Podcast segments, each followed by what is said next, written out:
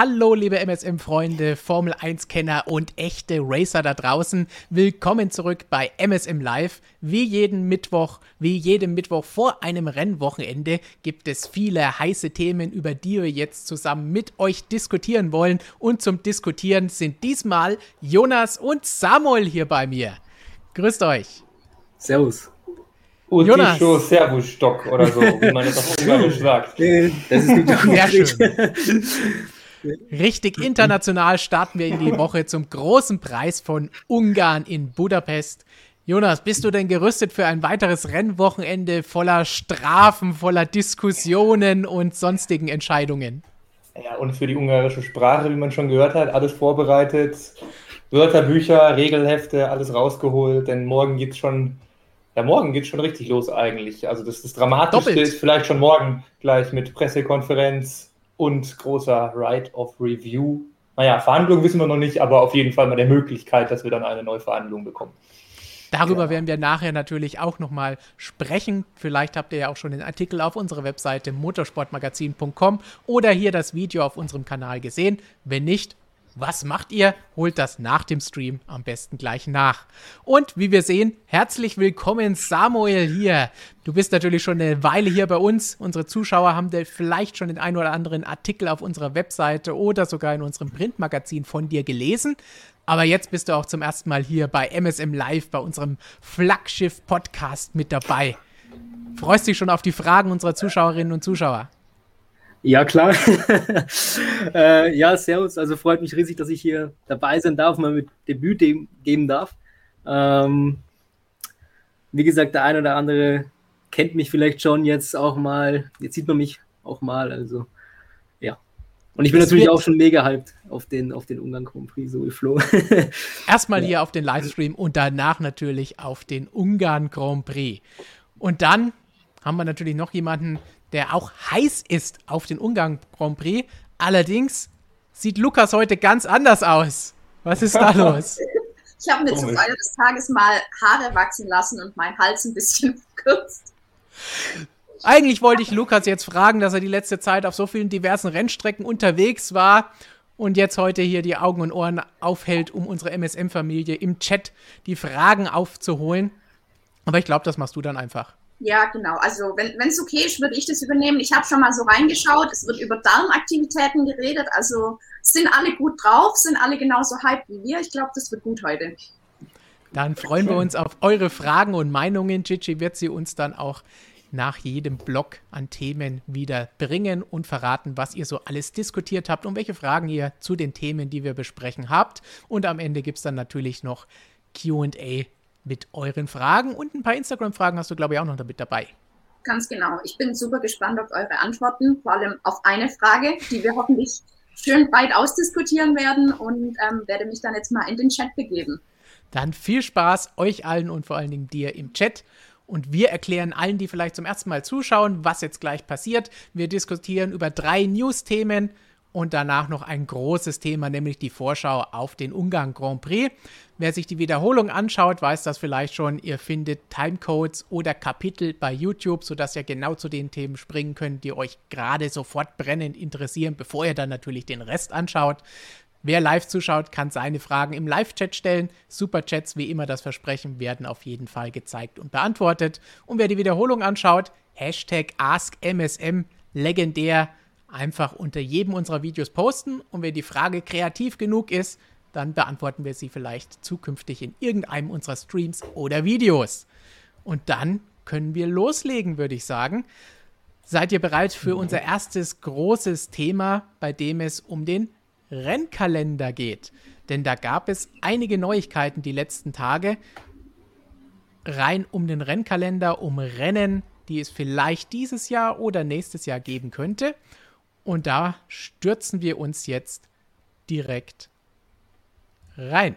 Und hier sehen wir schon auf unserer Webseite die News, dass es möglicherweise dieses Jahr zum ersten Mal nicht nur das Debüt von Samuel hier im Livestream gibt, sondern auch einen großen Preis von Katar. Möglicherweise als Ersatz Grand Prix, zum Beispiel für den Australien Grand Prix, der abgesagt wurde. Und danach vielleicht in Zukunft auch fix im Rennkalender als weiteres Rennen im Mittleren Osten. wir wissen alle, 2021 der Rennkalender ist noch lange nicht fix. Es gibt einige Wackelkandidaten, unter anderem den großen Preis von Japan und auch Brasilien. Australien wurde schon abgesagt und es wird auch über diverse andere Dinge diskutiert. Die Formel 1 will aber an 23 Rennen festhalten. Dabei bietet sich jetzt Katar als mögliche Ausweichstation in diesem Jahr schon an und vielleicht dann auch ab 2023, wenn die Fußball-WM vorbei ist, dann vielleicht auch als fixe Station im Rennkalender. Eure Meinung dazu wird natürlich wieder spektakulär heiß diskutiert sein. Wir haben das schon öfter gehabt, wenn wir über Saudi-Arabien gesprochen haben. Das wird bei Katar nicht anders sein. Aber Jonas, wir sehen hier diesen spannenden Artikel dazu. Was Saudi-Arabien ja. angeht, kommen wir nachher noch dazu. Da hast auch du noch einen spannenden Artikel mhm. aus einer Presserunde von dieser Woche gemacht. Was hältst du von den Ideen, den Rennkalender dieses Jahr noch so ein bisschen auf 23 Rennen zu halten und Ersatz zu suchen? Ja, ich meine, die, die Formel 1 versucht es halt zumindest verbal seit Jahresbeginn an, auch einfach wegen Partnern und Sponsoren und einfach wegen, ja, aus wirtschaftlichen Gründen einfach, dass man immer damit plant, dass halt noch immer alles gut aussieht. Deshalb wird nie auch, wurden ja gewisse Events auch nie irgendwie wirklich abgesagt, sondern waren erstmal nur verschoben, obwohl eigentlich allen klar war, das wird wohl eher nichts mehr. Ähm, ja, die Lösung, also man, man wird auf jeden Fall weiterhin kreativ. Stefano Domenicali ja, ist da ja auch immer, betont es ja auch immer, also dass man dann wirklich sehr flexibel letztes Jahr ja auch schon gewesen ist. Und gut, die Katar-Lösung kommt sage ich mal, einigermaßen überraschend. Ähm, aber so gut, es ist eben noch nicht hundertprozentig reif, wie gesagt. Also wenn ihr jetzt durchlest, ähm, genauso ähm, das Thema ist auch einfach noch ein weiteres Rennen mal wieder in Bahrain. Also da könnte man dann auch ganz einfach wieder wie im vergangenen Jahr nochmal die Kurzanbindung da, diesen sensationellen Loop einfach nochmal fahren. Also das müsste jetzt nicht zwangsweise Katar sein. Du hast gerade schon von Saudi-Arabien auch gesprochen. Ähm, die beiden Geschichten hängen halt auch irgendwie so ein bisschen äh, miteinander zusammen, ähm, weil ja in der ganzen Region da ähm, ist politisch nicht so einfach. Ähm, aber da meinte eben jetzt der äh, seine königliche Hoheit Prinz Khalid und so weiter von Saudi-Arabien, also der Promoter im Grunde da des Rennens, ja, das ist jetzt politisch soweit alles entspannt und sie hätten jetzt kein Problem irgendwie mit Katar. Also da gibt es so eine gewisse Entspannung. Die Formel 1 ist ja eigentlich irgendwie schon ein bisschen länger dahinterher. Gut, in letzter Konsequenz kann es dann sein, dass wir bald vier, ähm, vier Rennen in der Golfregion haben. Also ich sag mal, ja gut, letztlich dann schon dieses Jahr. Einmal, nächstes Jahr hast du schon gesagt, wegen der äh, Fußballweltmeisterschaft wird Katar sich dann da nicht gleich zwei Großevents zumuten wundert mich irgendwie ein bisschen. Normalerweise hört man aus so Staaten ja irgendwie immer, dass die alles hinkriegen. So zum Beispiel auch aus Saudi-Arabien, die sind für alles offen, da kommen wir dann gleich zu. Ähm, ja, aber Katar, ähm, ja, nein, ich weiß es nicht. Also, ich habe im Chat schon gesehen, also die Begeisterung hält sich, sage ich mal, in Grenzen. aber ähm, ja, ich meine, wir kennen die Strecke, den Losail International Circuit aus der MotoGP und auch von anderen genau. Veranstaltungen, die dort stattgefunden haben. Das heißt, die Strecke ist auf jeden Fall fähig für das Ganze. Ob es dann spannende Rennen wären für ein Formel 1-Rennen, ist natürlich wieder was anderes. Was für MotoGP ja. funktioniert, muss nicht für Monoposto funktionieren. Das ist wohl wahr, aber ich denke mal, es geht da eher jetzt um um den Staat an sich, der mal wieder einige Leute dann natürlich stört. Saudi-Arabien gab es ja auch gleich wieder, als alles bekannt wurde und vorher schon als Planung liefen, äh, Amnesty International sich gemeldet wegen Menschenrechtsbedenken, Sportswashing, der Vorwurf, dass sie halt ihr Image mit, mit äh, so Sportveranstaltungen halt nur rein, äh, Sportveranstaltungen nur reinwaschen wollen. Das steht halt immer im Raum es gibt tatsächlich auch immer Nachfragen an, an die Verantwortlichen. Also jetzt auch der, der ähm, saudische Verantwortliche, die, die nehmen dazu dann auch durchaus Stellung. Also die, die geben sich zumindest, sage ich mal, die stellen sich dem dann auch zumindest. Die Antworten fallen halt aber auch immer gleich aus. Dann sagen sie halt immer, ja, kommt doch in unser Land oder dann seht ihr, wie es ist. Aber dann kann man halt auch wieder fragen, während so ein Event läuft, dann führen dann diese Staaten dann natürlich jetzt auch irgendwie möglichst alle Verantwortlichen, alle Beteiligten irgendwo dahin und, und ja, wo jetzt eben kein, kein Drama herrscht wie in Katar, wir kennen das, äh, wo jetzt irgendwie äh, gibt es genug Dokumentation drüber, aber offizielle sehen dann natürlich dann nicht die Sklaven äh, irgendwie schuften. Von daher, ja.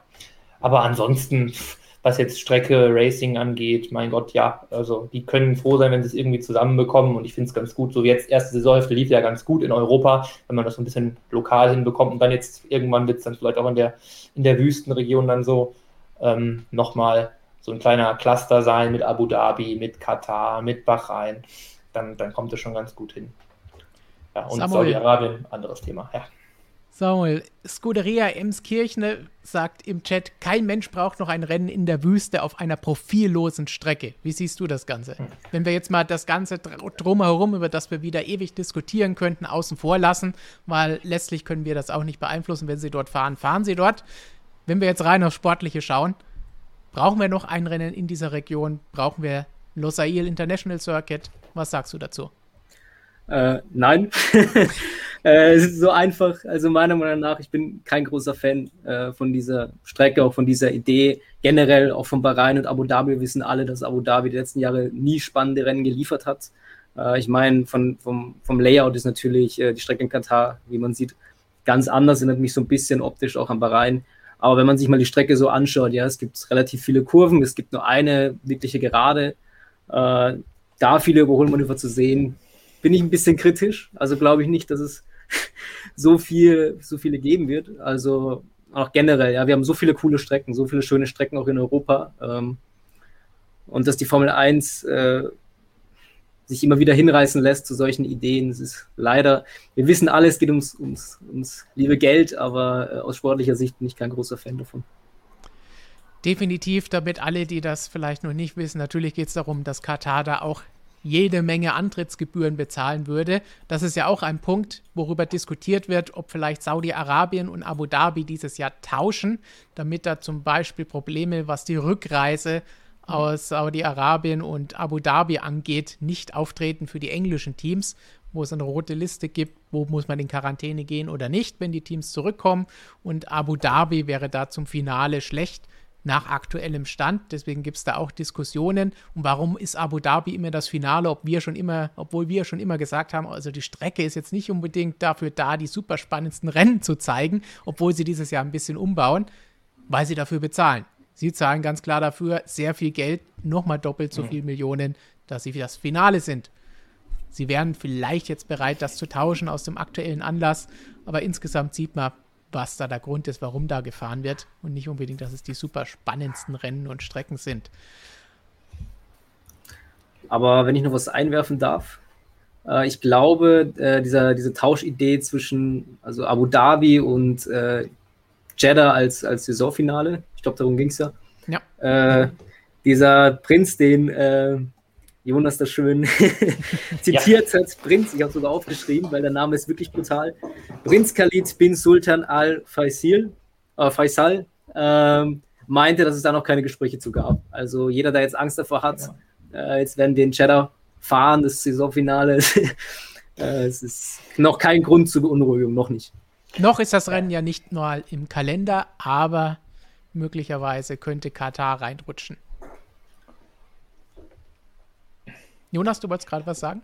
Ähm, ja, also genau, also Saudi-Arabien war ja jetzt eigentlich dann eher der Punkt, genau. Also das ist, man muss dazu sagen, sie wollen gar nicht dieses Saisonfinale haben. Die wissen einmal auch, Abu Dhabi hat das vertraglich zugesichert und Abu Dhabi, wie bereit die dann sind, das abzugeben, auch mit ihrem Umbau, den dürfen wir nicht vergessen. Da werden sie ja auch hoffen, dass sie dann da jetzt vielleicht mal ein besseres Racing irgendwie auf der Strecke möglich ist und dann das Finale haben. Dann wäre es für die auch blöd, wenn es nicht das Finale wäre. Und Saudi-Arabien, ja, die wollen scheinbar, würde ich mal sagen, also den Grund hat jetzt der, der Prinz nicht genannt, aber ich würde jetzt einfach mal sagen, die wollen das Finale nicht, weil sie wollen nicht die Finalaufmerksamkeit haben, die wollen die Saudi-Arabien-Aufmerksamkeit haben.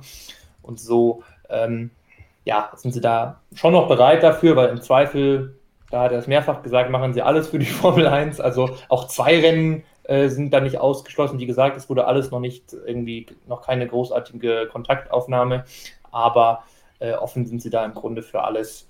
Und ja, ähm, vielleicht wird es wirklich da in der Wüste relativ bunt werden. Aber ich glaube, ja, was das Racing angeht, wenn ich jetzt so drauf schaue auf das Layout Katar, ist dann vielleicht eher die, die schlechte, ah, die schlechteste Strecke, weiß ich nicht. Abu Dhabi müssen wir uns mal überraschen lassen, wie da dieser Umbau ja. läuft, aber gut, und Saudi-Arabien, das ist ja eh völlig verrückt, da dieser, dieser Kurs, das ist ja Also wie die da überholen wollen, das frage ich, frage ich mich jetzt immer noch. Aber das sieht sehr, sehr eng und sehr, sehr schnell aus. Also, aber nicht so wie in Baku. Aber hm, bin gespannt. Aber ich will das nicht zu früh verurteilen, sondern mir das lieber dann erstmal schön anschauen. Ja, aber auf jeden Fall viel los da in der Ecke. Definitiv. Es gibt viele Rennstrecken in der Ecke und sehr viel Geld, mit dem man Rennen auf diese Strecken holen kann. Und auch Ideen. Sie sind auf jeden Fall heiß darauf. Aus den, den Gründen haben wir eh schon mal diskutiert in einem der letzten Streams, wo auch Markus mit dabei war, der in der aktuellen Ausgabe auch einen schönen Artikel dazu hat. Aber es gibt auch Diskussionen noch mehr um Saudi-Arabien und da geht es um Sprint-Qualifyings oder Sprint-Rennen. Das ist das, was Jonas eben schon mal im Nebensatz angesprochen hat. Denn Saudi-Arabien könnte sich durchaus vorstellen, auch so ein Sprint-Qualifying zu veranstalten. Denen hat das Ganze, was in Silverstone geboten wurde, ziemlich gut gefallen. Aktuell sieht es so aus, dass der zweite Test in Monza stattfindet, das ist mittlerweile auch bestätigt. Und dann wird immer wieder von Brasilien gesprochen, aber Brasilien haben wir ja eben schon genannt, dass da noch nicht mal klar ist, ob die Formel 1 fahren wird. Es gibt Entwürfe für Rennkalender über die ich noch nicht ganz sprechen darf, aber man weiß noch nicht, wie es da weitergehen wird mit der Formel 1, wo sie wann und wie fahren. Und Saudi-Arabien könnte sich durchaus vorstellen, egal ob Finale oder nicht, wir wollen so ein Sprint-Qualifying sehen. Und passend dazu gibt es noch weitere Aussagen, die es jetzt von Stefano Domenicali gegeben hat. Und das ist, glaube ich, das, was unsere Zuschauer auch noch mehr interessiert und worüber wir gut diskutieren können. Denn der hat da relativ offen in einem Interview geschwärmt, wie gut dieses Sprint-Qualifying in Silverstone funktioniert hat und sagt, hey, vielleicht könnte ich mir in Zukunft schon im nächsten Jahr vorstellen, dass es gar kein klassisches traditionelles Qualifying mehr gibt, das die Startaufstellung für das Hauptrennen am Sonntag für den Grand Prix bestimmt, sondern nur noch solche Sprintrennen im nächsten Jahr. Was haltet ihr von so einer Idee? Ähm, ja, äh, es ist, ich finde, die, das Qualifying vor allem war die letzten Jahre auch immer etwas, was mit noch die meiste Spannung geliefert hat. Deswegen waren viele, war auch ich relativ skeptisch darüber, warum man das jetzt ändern muss oder geändert hat und jetzt dieses Sprint-Qualifying hat. Ich war positiv überrascht von dem Qualifying, also von dem Sprint-Qualifying. Also ich fand das nicht so schlecht. Da gab es einiges an Action. Ja, wir waren abhängig von Fernando Alonso, der da den Megastart rausgehauen hat. Ähm, aber äh, diesen Satz wird Fernando genießen, den druckt er sich aus und hängt ihn an die Wand. Formel 1 ist abhängig von Fernando Alonso. Ja, ja so das war sie schon immer.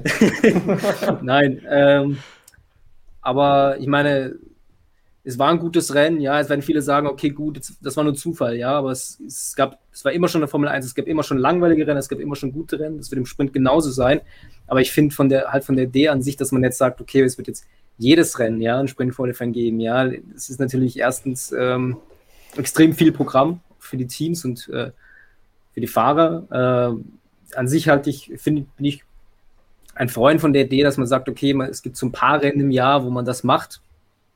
Einfach, äh, das kann man dann gut promoten, sage ich einmal, und auch äh, an sich, weil es auch gut funktioniert hat, aber jedes Rennen finde ich dann ein bisschen zu viel. Jonas, Vor allem, weil das Qualifying an sich ja gut funktioniert hat bis jetzt. Also es war ja nie so das große Problem der Formel 1. Das ist ein Punkt, den ich gerade ansprechen wollte, über den wir oft gesprochen haben, Jonas. Qualifying haben wir immer gesagt, versucht da was zu bessern, was eigentlich nicht das Problem ist. Wir haben ja letzte Woche aufgrund der großen Hamilton- und Verstappen-Diskussion, die wir hatten, nicht so viel Zeit gehabt, um über diese Sprint-Premiere überhaupt zu diskutieren. Das wäre ja an sich mhm. eine eigene Geschichte und ein eigener Stream gewesen, ein eigenes Video. Deswegen können wir das jetzt vielleicht ein bisschen mehr noch unsere Eindrücke von dem Ganzen ausführen.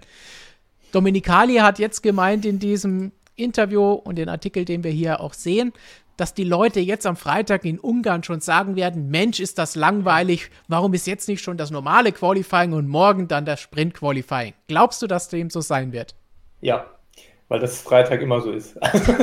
jetzt dann der Eindruck nur noch größer ist. Aber ja, es ist freitags, wenn man ehrlich ist, ja, für die Fans an der Strecke ist das wunderbar, die sehen dann die Autos fahren, wunderbar. Aber wenn man jetzt wirklich daheim zuschaut, also wenn ich jetzt die Wahl hätte, kann ich mir ein Zeittraining geben, wie in Silverstone, oder muss ich mir dann wirklich, wo es um was geht, oder muss ich mir dann einfach nur das Training anschauen? Und so der, sage ich mal, bei unseren Zuschauern sieht es vielleicht noch ein bisschen anders aus, da kann man da vielleicht noch ein bisschen mehr rauslesen, aber so, ich denke mal, die, die breite Masse der Standardzuschauer, der hat jetzt nicht so viel von so einem freien Training. Also Ähm, das macht, ja, wenn man sich da jetzt wirklich intensiv mit beschäftigt, wenn ich da sitze und gucke noch in mein Live-Timing und verfolge vielleicht live, wie jetzt sich die Long-Run-Zeiten entwickeln, dann hat das irgendwie äh, dann noch einen gewissen Charme oder wenn halt auch mal was passiert, aber das ist ja nicht die Regel. Von daher, so gesehen, ähm, ist so ein ähm, Format wie jetzt in Silverstone dann schon besser, dass man wirklich an allen drei Tagen irgendwas hat, um, wo es um was geht.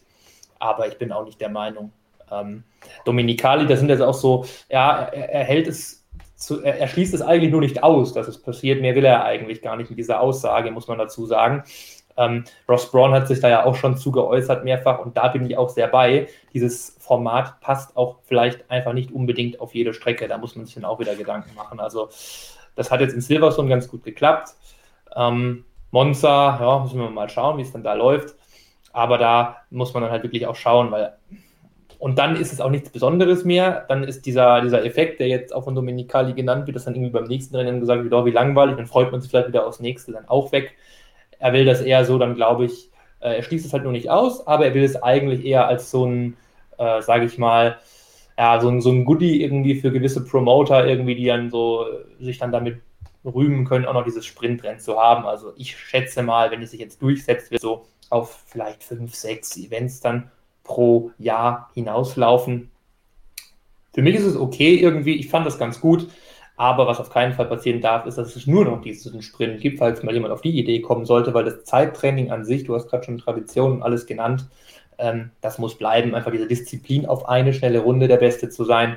Also wenn die fehlt, dann, dann weiß ich nicht. Also das, das gehört einfach zur Formel 1 und ähm, ich bin der Meinung, dass das auch die meisten Fans wollen. Also könnt gerne mal reinhauen in die Tasten äh, im Live-Kommentar und, und eure Meinung dazu abgeben, aber ich würde so diesen, diesen wirklich diesen richtigen Thriller, den wir samstags auf die eine Runde haben, jetzt fast egal in welchem Format dann, Hauptsache es bleibt in irgendeiner Form, okay, One Lab Qualify nicht, aber ja, am liebsten im aktuellen, aber in irgendeiner Weise wirklich ganz leeres Autos und Vollgas, weil ja, und das gehört dann auch in so einem Konzept, das fand ich jetzt auch nicht so gut, ähm, ein bisschen, ja, ein bisschen mehr belohnt auch noch, weil gut, klar, die Pole hat jetzt, also was noch nicht mal Pole genannt wurde, der erste Startplatz für den Sprint hat halt auch irgendwie noch nicht mal mehr diese statistische Bedeutung, was ja Vettel kritisiert hat, weil Pole ist der, der Sieger des Sprints, also dieses Rennens eigentlich, auch daneben. Das kann man nochmal noch ändern.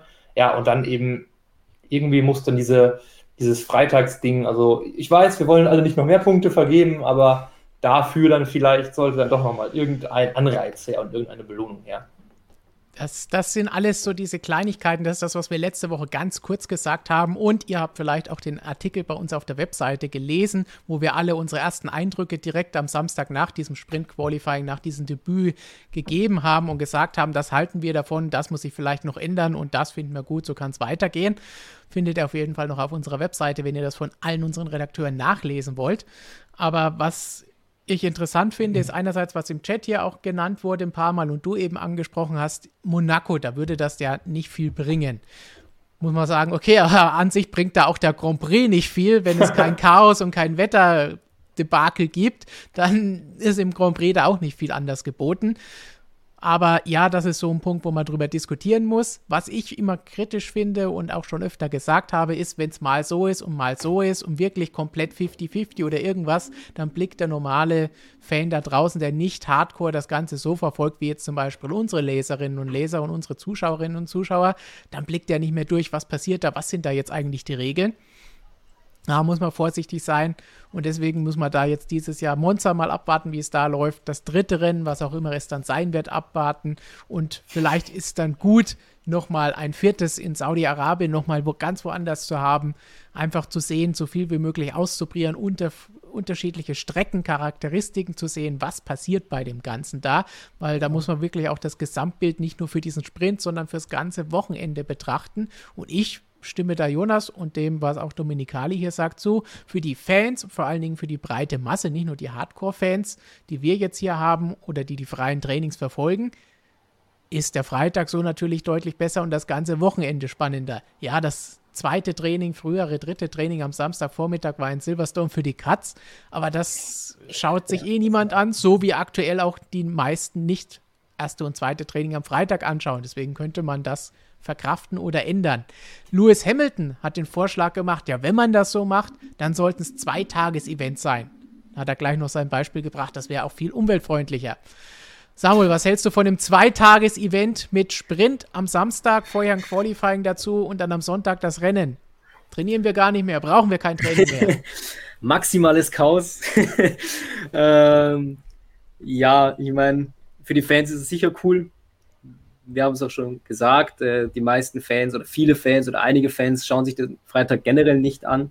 Und wenn jetzt viele äh, relevante Sessions relativ nah beisammen sind, dann ist es natürlich für den Zuschauer gut und äh, passiert viel, viele interessante Geschichten. Aber äh, für die Teams finde ich es halt, wie gesagt, krass. Ja? Also, weil du musst dich ja trotzdem irgendwie vorbereiten können, du musst trotzdem dein Auto ähm, einstellen und das ganze Setup und alles anpassen. Und wenn es jetzt alles an zwei Tagen passiert, das ist, das hat mehr von Formel E, sage ich ja mal, oder so, als von Formel 1, finde ich. Gut, Aber, dass du dieses Beispiel Formel E bringst, denn dazu ja. haben wir eine Frage auf Instagram bekommen von Martin. Wäre das Qualifying-Format der Formel E eine Möglichkeit, in der Formel 1 für Chaos zu sorgen?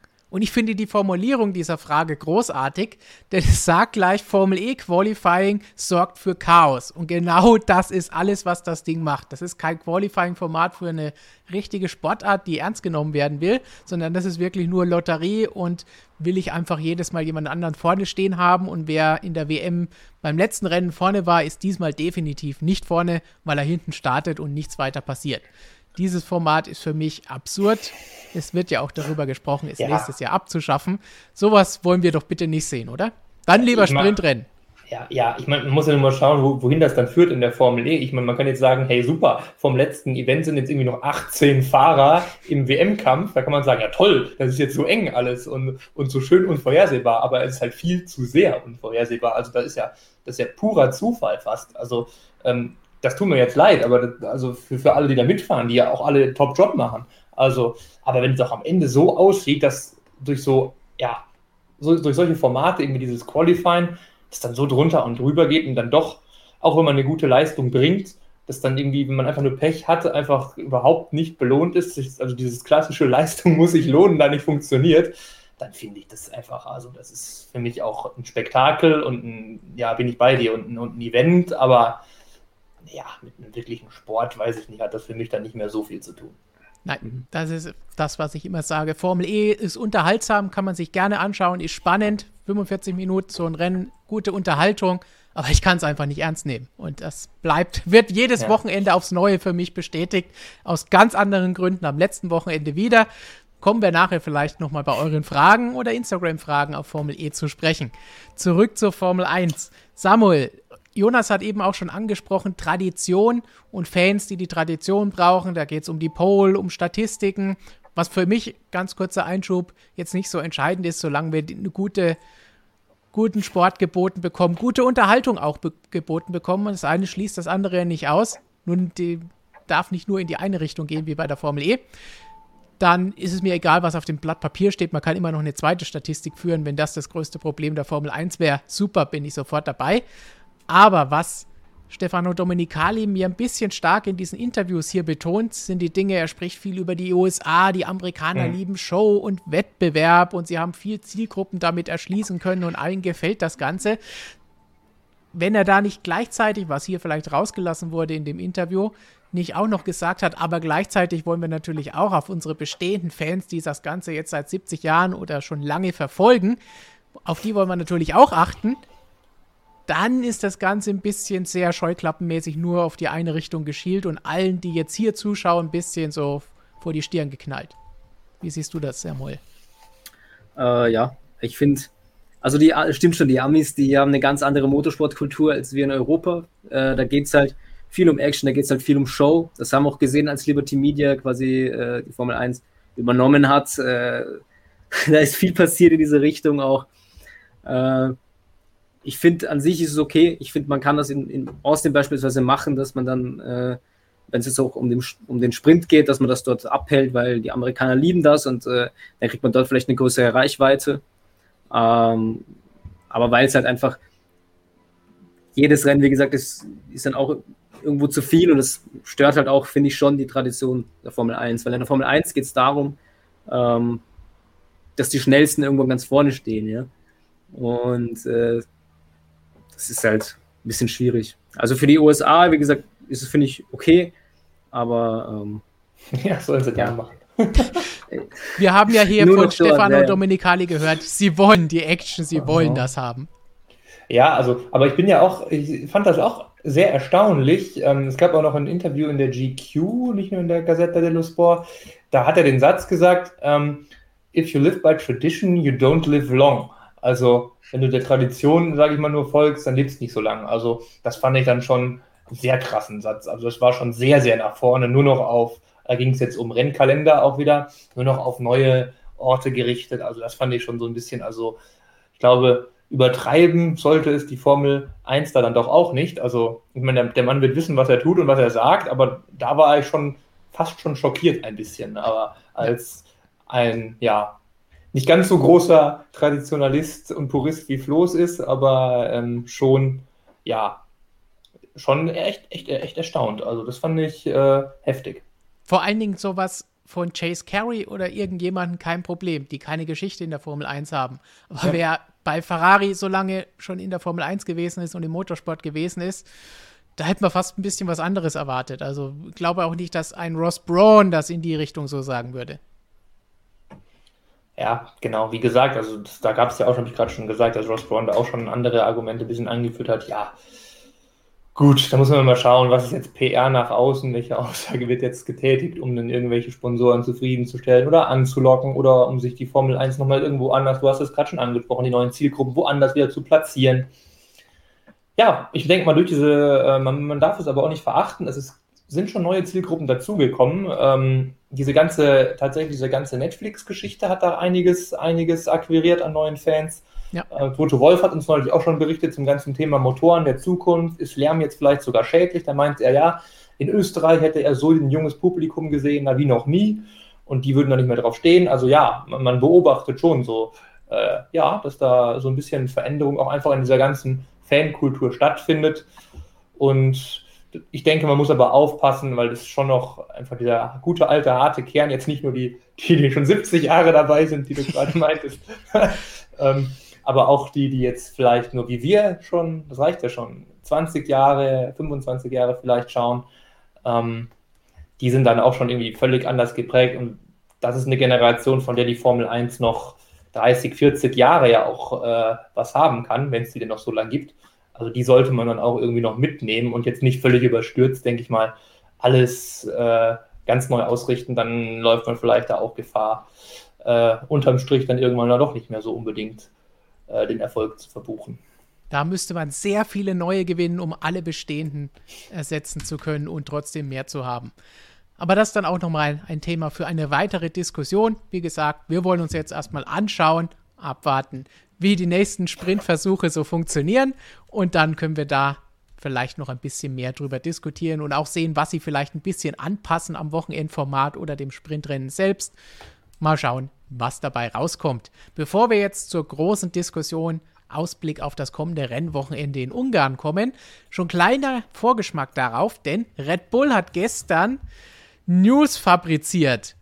Und da geht es um Hamilton und Verstappen natürlich und die Folgen des Unfalls und die Tatsache, dass Red Bull neue Beweise gefunden haben will, diese jetzt der FIA vorgelegt haben. Wie Jonas ganz einleitend am Anfang schon gesagt hat, werden die am Donnerstag, also morgen in Ungarn, in einer Videokonferenz von den Stewards aus Silverstone begutachtet und die sagen dann, ob es nochmal eine Verhandlung gibt, wo vielleicht die Strafe für Lewis Hamilton nochmal härter ausfallen kann oder nicht.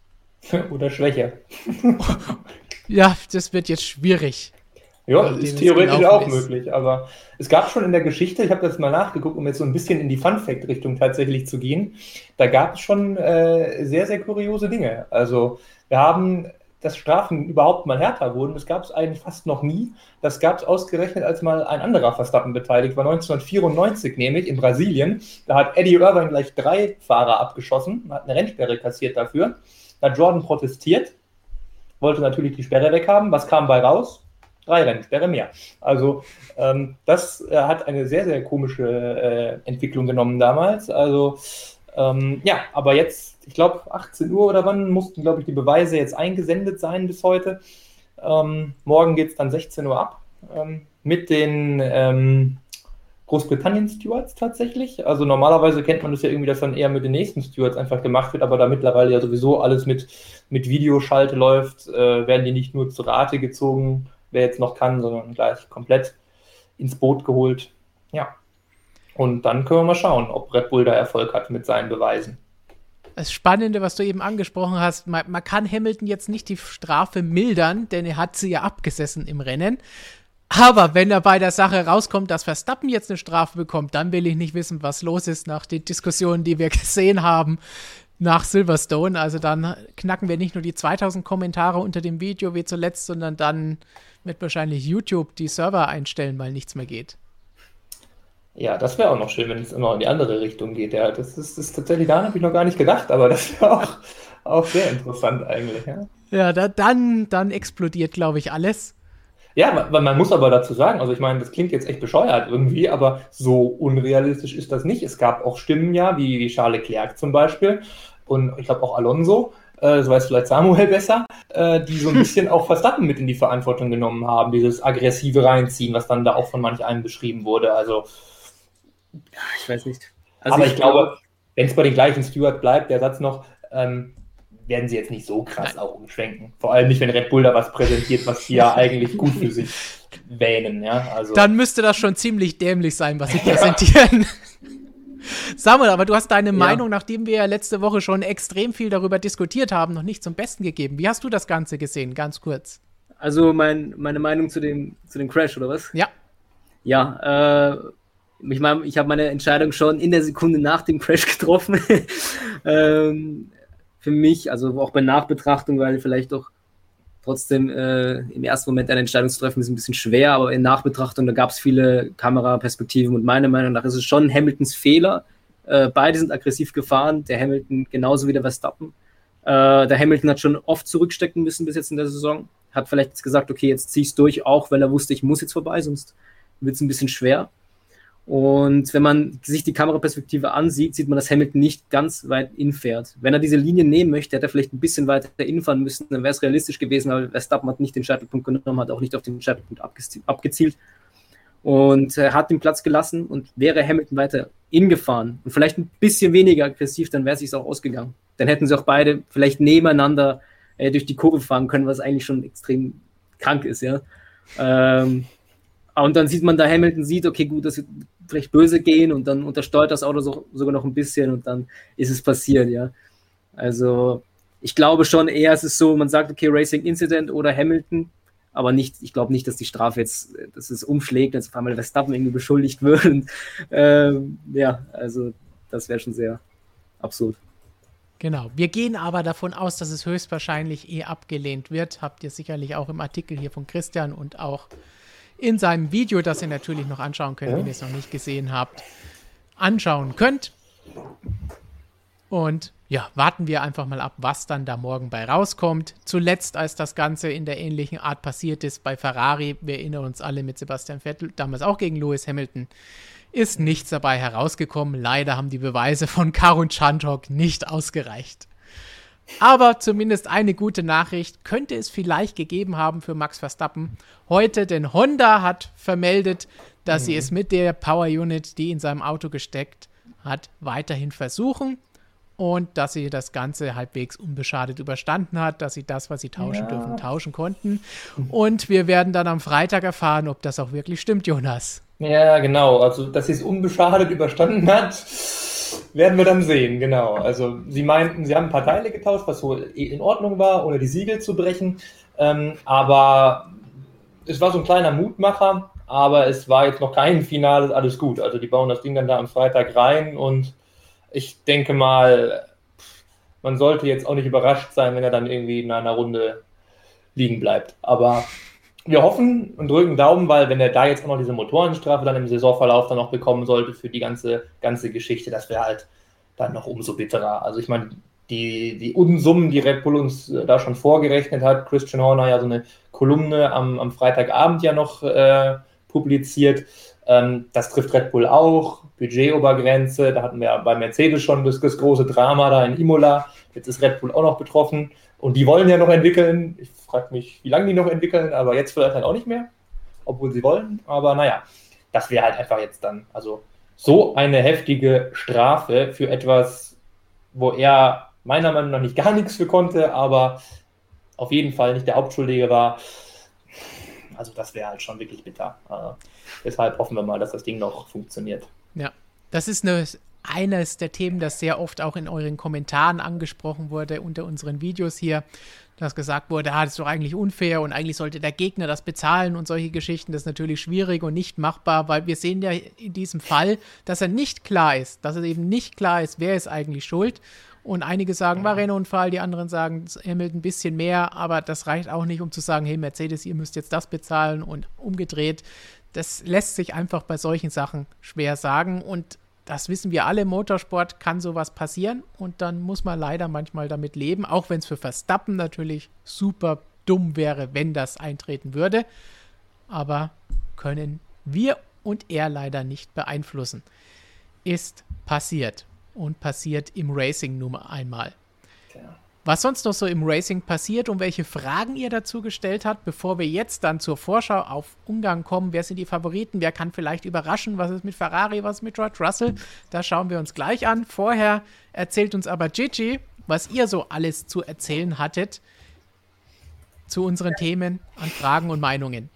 Ganz genau. Und ich würde sagen, wir starten einfach von rückwärts, also von Right of Review. Da war sich der Chat relativ einig, dass da nicht viel bei rumkommen wird bei dieser Neubeurteilung oder der Beantragung der Neubeurteilung ja morgen. Und ähm, eine Frage, die öfters kam, war, ähm, kann Hamilton nachträglich noch eine Strafe bekommen und wenn ja, was für eine? Ja, alles, wenn du den Artikel nochmal raus ziehst, Stefan, am besten. Da hat Christian ja eine ganze Liste der möglichen Strafen äh, reingepackt. Also das kann theoretisch, wenn man ihm jetzt sogar noch eine Absicht nachweisen kann, auch wieder dann Richtung Sperre gehen, im schlimmsten Fall, die ja Marco schon in der allerersten äh, Reaktion gefordert hatte. Also ähm, da ist im Grunde so gut wie alles drin, was man so kennt.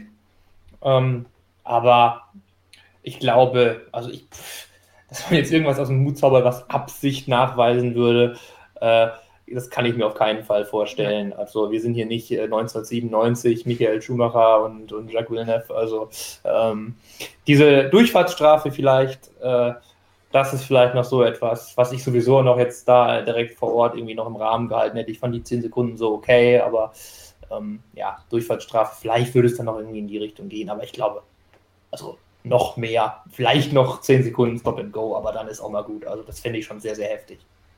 Ist auch die Frage, ob sie jetzt dann im Nachhinein noch etwas machen wollen, was dann auch das Ergebnis komplett verfälschen würde. Ja, ja sollte aber man nicht sollte keine Rolle spielen. aber Alles, was natürlich da jetzt nochmal 10 Sekunden draufschlägt, bedeutet, dass er Zweiter oder je nachdem vielleicht sogar nur Dritter wird. Werden jetzt einige Fans sofort aufschreien wieder mit der Geschichte, oh, der schießt Verstappen ab, also und gewinnt dann auch noch böse. Letzte Woche nachschauen, haben wir ausführlich mit Christian, Jonas und mir diskutiert. Und dann könnt ihr da sehen, wie eben gesagt, es ist halt nun mal Racing, was wir hier betreiben. Deswegen muss ich sagen, ich kann mir nicht vorstellen, dass da jetzt noch irgendwas kommt, das irgendwas daran ändern wird auch wenn es vielen da draußen nicht gefallen wird. Aber für die unpopulären Meinungen wurden wir ja letzte Woche schon kritisiert, also machen wir damit weiter. Immer, gerne. Hast du vielleicht noch populäre Meinungen, Gigi, für uns aus dem Chat? Ähm, zu dem Thema jetzt nicht unbedingt. Also wie gesagt, der Chat war sich relativ einig und ähm, man hat auch so den O-Ton rausgehört, dass es jetzt mal reicht mit dem Thema. Also man, man muss sich ja nicht lächerlich machen, man muss es nicht künstlich in die Länge ziehen und das war eigentlich so unter dem Motto ist der Chat in dem Moment geflogen. Deshalb würde ich sagen, wir gehen gleich weiter zu, was war es denn? Ah, Sprint. Ah, Sprint Quali. Sprint Quali. Und da mhm. war sich der Chat wieder, also der Großteil, wieder relativ einig. Und zwar fanden sie das an sich jetzt nicht so, also nicht so sofort in die Tonne kloppen, aber ähm, da war der Konsens auch sehr stark, erstmal muss man mehr Sprintrennen und Sprintqualifying sehen, damit man sich eine Meinung, eine richtige Meinung dazu bilden kann. Und zweitens ähm, sollte es einfach nicht zu oft kommen. Also einige haben gesagt, sie wären zufrieden, wenn da ähm, zwei, drei bis fünfmal in der Saison so ein Sprint-Qualifying stattfindet, ein Sprintrennen, aber das war es dann auch. Und wenn ich hier mal so durch meine, durch meine, meine Quotes schaue, Ah ja, genau, haben wir sogar eine Frage hier von ähm, Michael Hotz. Äh, wenn es nur noch Sprintqualis gibt, würde sich das auf die Autos auswirken? Also viel mehr auf hintereinander herfahren, überholen, bauen und spannendere Rennen. Auf die Autos auswirken, dass sie anders gebaut werden? Ja, genau. Gut, wir haben jetzt erst ein neues Reglement gehabt. Samuel, was meinst du? Wir haben nächstes Jahr neue Autos. Ich glaube nicht, dass die da großartig gleich wieder geändert werden.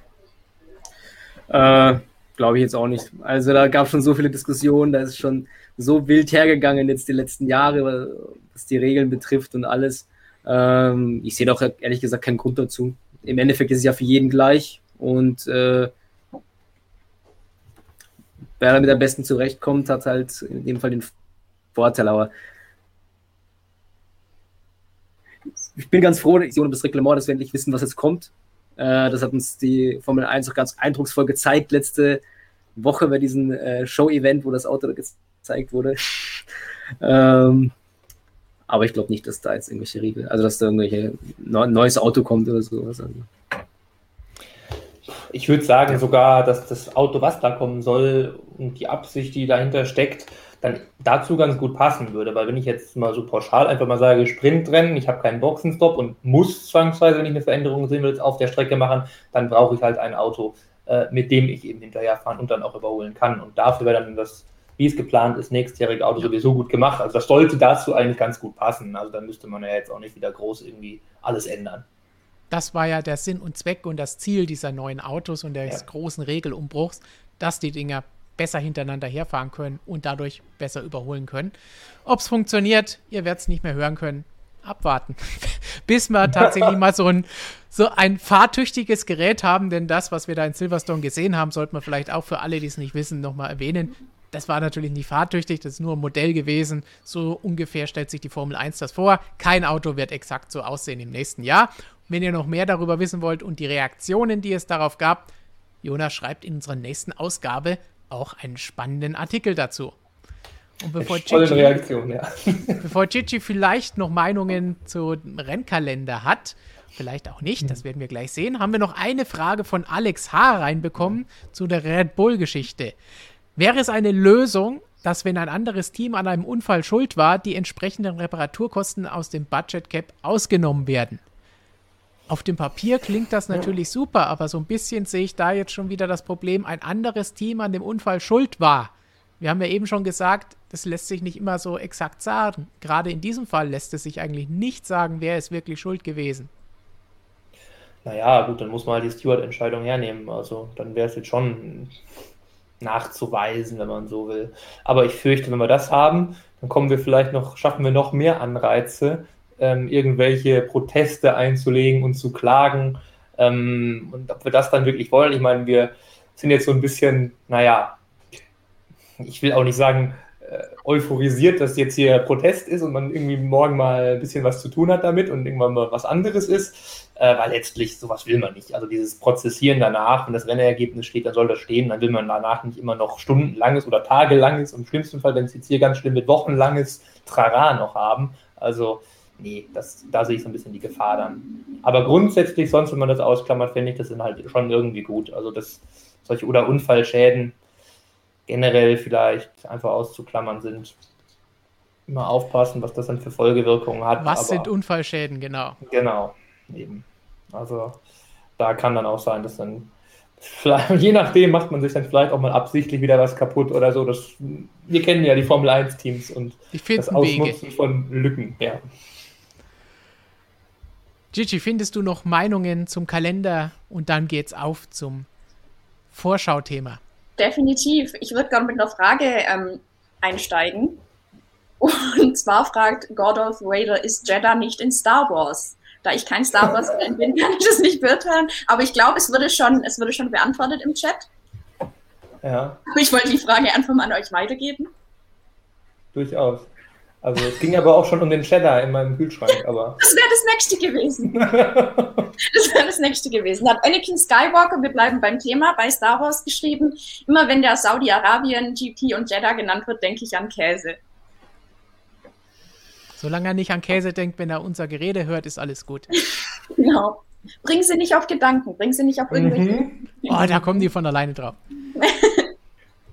Gut, also Meinungen dazu. Ähm, Langer Lulatsch LP schreibt zum Beispiel, ich könnte kotzen, keiner will diese Rennen in den Ölstaaten. Gabis. Gabelstapler hat es ein bisschen weniger drastisch formuliert und sagt, Wüstenrennen sind nicht so meins. Und ähm, der Alex 123, der ist ein bisschen offener und sagt, es wäre interessant, er kennt Katar bis jetzt nur aus der MotoGP. Positiv formuliert. Mal schauen, was da passiert. Anschauen kann man sich's ja mal. Ja, ein paar Fragen habe ich zu dem Thema aber tatsächlich noch. Ähm, oft vorgekommen ist, ähm, wieso nicht in Deutschland, beziehungsweise ähm, ob die Wetterbedingungen in Europa im November so schlecht sind, dass die Strecken da nicht nutzbar sind. Einerseits Wetter, wir wissen ja, Nürburgring kann es dann auch gern mal schneien, auch wenn wir letztes Jahr schon recht spät dort gefahren sind. Aber gleichzeitig das Wichtigste haben wir vorhin schon genannt, das Geld, die Antrittsprämie. Wo wird gefahren? Es wird gefahren, wo dafür bezahlt wird. Ja, also um die Wüste werden wir nie wieder drum herum kommen, sage ich jetzt einfach mal. Aber jetzt gerade auf ähm, Katar bezogen war, glaube ich, die, die Frage, warum nicht in Deutschland gefahren wird. Also so habe ich Ja, wenn es um so einen späten Termin geht, um den es ja, wir sprechen ja im Grunde für den Ersatz auch hauptsächlich für diesen Australien Grand Prix, der ja ganz spät dann umterminiert war, da ist das dann auch, also da ist wirklich zu riskant. Also das ist schon ein Prozent Wahrscheinlichkeit, dass es da auf Nürburgring irgendwie funktioniert. Und gleichzeitig, wie gesagt, egal um welche Strecke wir sprechen, um welchen Rennen wir sprechen, es geht immer ums Geld. Und deswegen wird deutscher Grand Prix wahnsinnig schwierig wieder zu holen zu sein, weil irgendjemand muss das Ganze bezahlen oder die Formel 1 muss auf irgendetwas verzichten. Und sie haben letztes Jahr viel verzichtet und sind jetzt aktuell definitiv nicht darauf aus, auf irgendetwas zu verzichten, weil wir sehen ja, sie halten an diesen 23 Rennen fest, obwohl es auch mit 21 oder 22 im Zweifel hätte funktionieren können. Aber sie wollen alle 23 und sie wollen jedes Geld mitnehmen. Äh, wir hätten da noch zwei Alternativen aus dem Chat. Und zwar fragt einmal Paloran, wie wäre es mit Laguna Seca? Ja, wenn ich eine MotoGP-Strecke nehmen könnte, dann wohl die. Neben Phillip Island, was wir neulich ja auch schon mal erwähnt hatten. Aber ja, wäre mir lieber, glaube ich. Wäre wahrscheinlich völlig irre und nicht möglich mit einem Formel-1-Auto, aber Und Gut. dann hätten wir von Batu Handemir noch äh, Malaysia. Ähm, da schreibt die Person, da kommt auch noch der Aspekt mit dem unberechenbaren Wetter dazu, von Monsunregen bis absolute Hitzeschlacht ist alles drin. Und Xeves Boss hat ihm zugestimmt oder ihr und schreibt, fühle ich. Und noch mehr Zustimmung kam von Alex 123. Also für Malaysia haben wir hier schon mal ein paar Unterstützer. Wie seht ihr das? Ich glaube, ähm, ich glaube nicht, dass es ein Thema ist in der Formel 1, dass Malaysia nochmal zurückkommt. Das ist ja rausgegangen und seitdem gibt es auch kein, also der Vertrag ist irgendwann ausgelaufen, seitdem gab es auch kein Interesse mehr, das irgendwie nochmal irgendwie neu auszuhandeln oder, oder so. Also vom Racing her würde ich es auch begrüßen, weil es eine coole Strecke eigentlich war und auch viele gute Rennen gab. Aber ähm, ich glaube nicht, dass es realistisch ist. Es kommt auch hier wieder aufs Geld drauf an, ob Petronas sich das Ganze nochmal leisten will oder nicht. Weil sie, sie haben ja damals gesagt, okay, das brauchen wir jetzt eigentlich gar nicht noch einen eigenen Grand Prix hier zu sponsoren. Und wir haben ein Team, in das wir schon das Geld stecken und viele, viele andere Dinge, andere Sportarten, die sie auch betreiben. Und da ist das jetzt hier auch nicht nötig, noch weiterhin einen Grand Prix zu haben. Und Malaysia, sehr schöne Strecke, 99 das Debüt gegeben, spannende Rennen gleich am Anfang. Erste Tilke-Strecke, die wir in der Formel 1 hatten damals, wird ja immer gerne vergessen, weil alle nur auf Tilke herumhacken und sagen, alle Strecken langweilig und blöd. Schaut euch mal leise an, wenn die Möglichkeit da ist und es keine Einschränkungen von draußen gibt, kann man auch sehr geile Strecken dort bauen und kann er sie auch bauen. Wer da noch mehr zu erfahren will, wir haben ein langes, über eine Stunde langes Video-Interview auch auf unserem Kanal, das Christian mit Hermann Thielke geführt hat. Und dann würde ich sagen, kann sich Gigi wieder in den Chat stürzen. Bis nachher. Bis später. Und wir stürzen uns auf das große Hauptthema, nämlich die Vorschau auf den bevorstehenden Grand Prix von Ungarn. Jonas hat uns ja schon in der Landessprache am Anfang begrüßt und eingeleitet das Ganze. Und jetzt wollen wir natürlich wissen, was ist da am Wochenende los? Und die erste Frage, die oft gestellt wird, wer ist denn der Favorit? Mercedes, sind die jetzt besser, nachdem die Updates in Silverstone so gut funktioniert haben? Oder ist Red Bull hier wieder besser, weil es einfach ein anderer Streckentyp ist, der Red Bull theoretisch auf dem Papier eigentlich gut liegen sollte? Samuel, was meinst du? Ähm, ja, also es ist, ähm, also bei Silverstone haben wir, da war das große Fragezeichen, okay, das war eigentlich immer eine, eine Mercedes-Strecke. Äh, wie gut ist dort Red Bull dieses Jahr nach dieser äh, krassen Ab Leistung, sage ich mal, in, in Spielberg? Und hat man gesehen, dass Red Bull tendenziell auf gleicher Höhe, beziehungsweise fast sogar vorne war, wenn, wenn die Temperaturen höher waren, sage ich mal. Und Ungarn war eigentlich eine Strecke auch wegen dem Layout, weil es halt viele Kurven gibt und äh, gerne auch mit Monaco verglichen wird, aber da kommen wir, glaube ich, auch noch zu, wenn es um Ferrari geht. Ähm, ist eine Strecke, die Red Bull eigentlich gut liegen sollte. Also, das sagt doch Mercedes, sagt doch Toto Wolf, das sagt doch Hamilton, dass sie da eigentlich erwarten, dass da Red Bull stark sein wird. Okay, gut, das machen die immer. ähm, schön tief stapeln, aber ähm, auf dem Papier ist es wirklich so, dass Red Bull eigentlich da vorne sein müsste. Aber wir werden es jetzt sehen. Also, ja. ja. Tiefstapel ja. Toto hat Samuel eben schon angesprochen. Äh, das wäre genau die Überleitung gewesen. Machen Sie das nicht immer, Jonas. Und oh, die ja. letzten Jahre lief es, auch wenn Sie gesagt haben, auch da schon ist nicht unbedingt Ihre Strecke, aber es lief ja. Immerhin die letzten drei Rennen hat Lewis Hamilton gewonnen. Ich wollte es gerade sagen, der, der, Herr Hamilton, der ist in Ungarn auch halbwegs gut, um mal leicht zu untertreiben. Also ich glaube, es ist tatsächlich nur mit Michael in, in Frankreich acht ja. Siege, hat sonst ja. keiner irgendwo geschafft. Also das, das kann er schon halbwegs, den Ungaroring. Also ähm, das darf man auch nicht vergessen. Also wenn der Hamilton irgendwie in seiner ganz besonderen Sphäre landet und sein, sein für ihn allein gebuchtes Universum irgendwie findet, da denke ich auch wieder mal an, an Singapur zurück damals, wo Mercedes ja auch immer so angeblich seine Probleme hat und dann kommt der Hamilton und ja, zaubert einfach mal. Also da, das darf man dann auch nicht vergessen. Aber ja, so ansonsten, er kann zaubern, aber wenn der Red Bull das ungefähr hinbringt, was denke ich mal fast die meisten jetzt auch so von uns erwarten, dann äh, wird es auch für den Hamilton schwierig. Ähm, gut, jetzt müssen wir noch gucken, wie, es dem Verstappen jetzt dann im Auto wirklich geht hat er uns ja schon erzählt, hat am Wochenende 24 Stunden Simrennen-Racing gemacht, um sich da vorzubereiten. Da ging es ihm gut.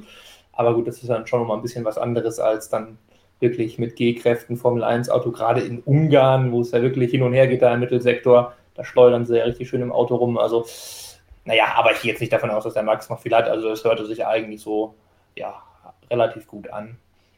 Aber gut, wenn es eng wird, wenn es ihn vielleicht, weiß ich nicht, irgendein kleines Unwohlsein, eine halbe Zehntel kostet, kann das schon ein Problem werden. Aber ich denke auch, also ja, also so ein Drama wie in Monaco wird Mercedes jetzt nicht erleben, in Ungarn.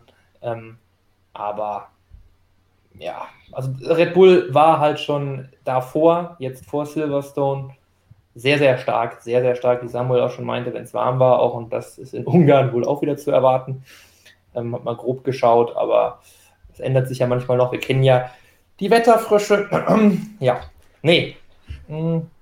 Also wenn ich jetzt wetten müsste, würde ich auf Verstappen setzen. Also, ähm, aber ganz witzig wäre es, glaube ich, wenn, wenn es, äh, es fehlt nicht viel, ist die Wahrscheinlichkeit oder die, die Möglichkeit, dass wir mit einem schönen Gleichstand in die Sommerpause gehen, die ist eigentlich relativ groß.